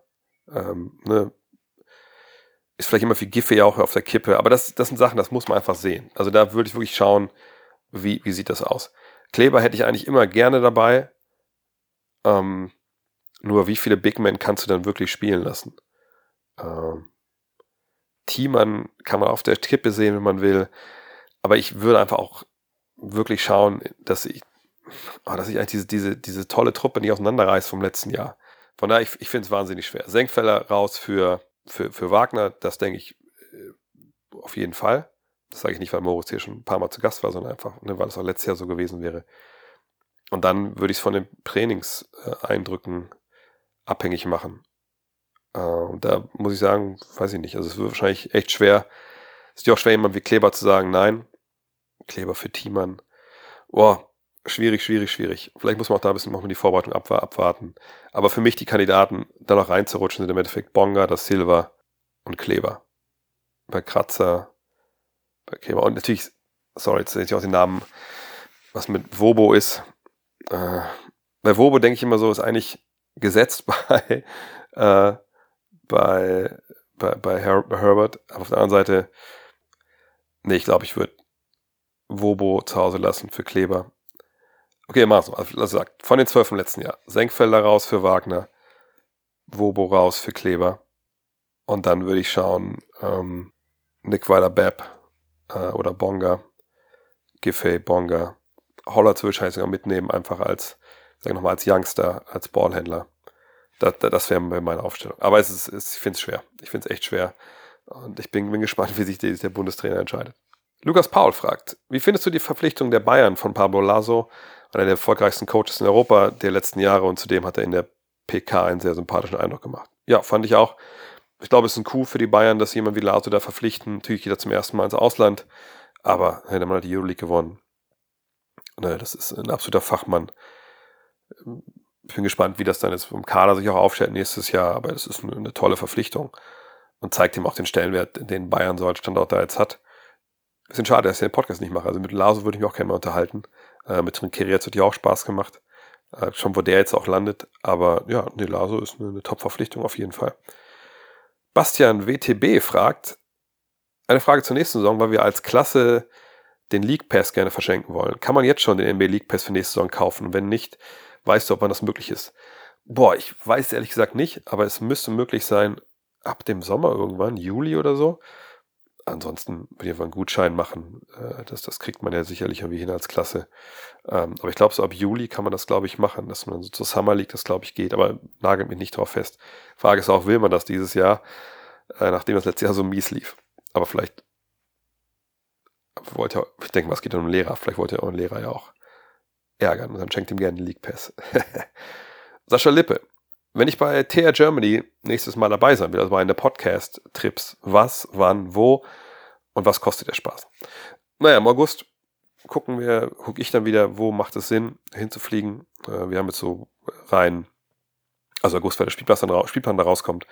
Wir haben jetzt mal rein, äh, so schon mal vorausblickend gesagt, LA, New York, Boston. Also New York, Boston wären ein Trip weiß nicht, nur so zwei Stunden im Auto, dass man sagt, man macht ein paar Tage in New York und dann wird man nach Boston umgekehrt. Äh, und Florida wieder, also Miami und Orlando. Das sind so die, die vorläufigen Planungen, aber wir müssen dann abwarten, wie die Spielpläne sind. Ähm, wann, ich denke mal, das ist wieder, das ist wahrscheinlich Februar, März, die, die Trips wir liegen. April ist zu spät, weil dann ist letzte Saisonwoche oder so, dann sind meistens auch, äh, wenn viele Spieler geschont, schon, das ist eigentlich keinen Spaß. Vielleicht macht man auch Miami oder Florida ein bisschen früher, im Dezember sogar, vielleicht sogar irgendwie schon. Ähm, das ist ein bisschen schwierig, glaube ich, damit mit Weihnachten, so dass es dann auch ein bisschen teurer wird. Naja, müssen wir abwarten. Das, das muss aber dann im Endeffekt äh, TR Germany sagen, wie es mit den Flügen und so ist, den Hotels. Kosten, ja, ich sag mal so roundabout zweieinhalb, dreitausend Euro. Also wenn man natürlich mehr Bettzimmer nimmt, wenn das möglich ist, ist es natürlich ein bisschen billiger als ein Einzelzimmer. Ähm, das Coole ist, dass immer alles dabei ist. Ne? Alle Karten, alle Transfers, alle Flüge, das Hotel, Frühstück ist immer dabei, in der Regel in den Hotels. Also das ist eigentlich ein rundum Sorgungspaket. Ähm, aber wie gesagt, im August wird das alles ähm, dann ähm, gemacht. Und Felix fragt auch nochmal zu den Reisen. Habe ich es richtig im Kopf, dass im August die Reisen online gehen? Ja. Wie lange dauert es dann durchschnittlich, bis diese ausgebucht sind? Kannst du auch ganz groß sagen, wie viel Geld man für die Buchung beiseite legen sollte? Du sagst, zweieinhalb, dreitausend Euro sollte man beiseite legen. Ähm, und dann natürlich noch plus dem, was man vielleicht dann vor Ort machen möchte. Ähm, ausgebucht. Manchmal geht es verdammt schnell. Manchmal ist in so einer Woche alles weg. Es sind immer so meistens so 30, 40 Plätze. Miami, der vergangenes Jahr einfach der mit Abstand beste Trip war. Ähm, das sage ich nicht nur, weil das Wetter auch schön war. Ähm, äh, hat dann, das war im Endeffekt, glaube ich, nur, was waren wir, 19, glaube ich. Äh, der war auch nicht ausverkauft bis kurz vor Schluss. Äh, von daher muss ich warten, gucken. Aber auf jeden Fall eigentlich Woche zwei, dann sind in der Regel die Dinger weg. Und der limitierende Faktor sind oft die Karten. Also gerade LA und New York, also die Knicks und die Lakers sind eben Franchise, wenn man da anruft oder mit dem TR Germany und sagt, hey, wir würden ganz gerne eine Gruppe vorbeischicken, wie viele Tickets kriegen wir denn verdient die Spiele und sagt, zum Beispiel in, also in beiden Städten ganz geil, weil die, die Nets und die äh, Clippers sagen, hey, sagen uns auch Bescheid, was ihr braucht, wir haben alles für euch, kein Problem. Und dann die Lakers und Knicks sagen, aber äh, ja, wir haben 30 Tickets, ich brauche in zwei Stunden, ja oder nein, sind die Tickets wieder weg. Und das ist dann auch der limitierende Faktor dann, ne? Aber ähm, deswegen, also eigentlich Woche, zwei Wochen, dann sind die in der Regel weg.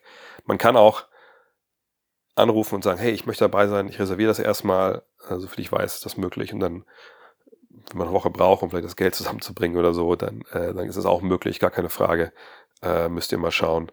Ähm, auf jeden Fall ist das, äh, ja, großer Spaß jedes Jahr. Ich freue mich über nächstes Jahr drauf. Und wie gesagt, für mich der Geheimtipp war einfach Miami, Orlando. Hat so viel Spaß gemacht, geile Truppe gewesen. Die anderen Truppen waren auch gut, gar keine Frage, nur wir hatten halt in LA das Gefecht, dass es sehr viel Regen gab. In New York war es arschkalt. Ähm, und New York ist auch arschteuer.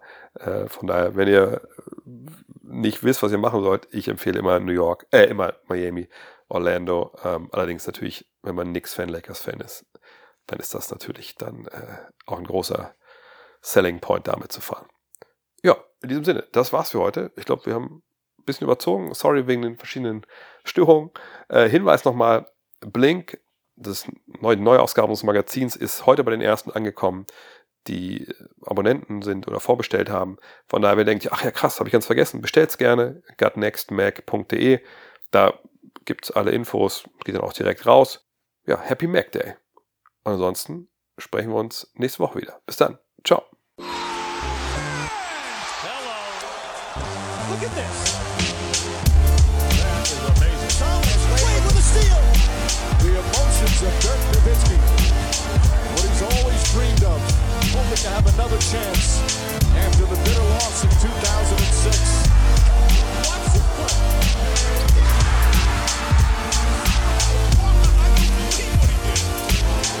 That is amazing.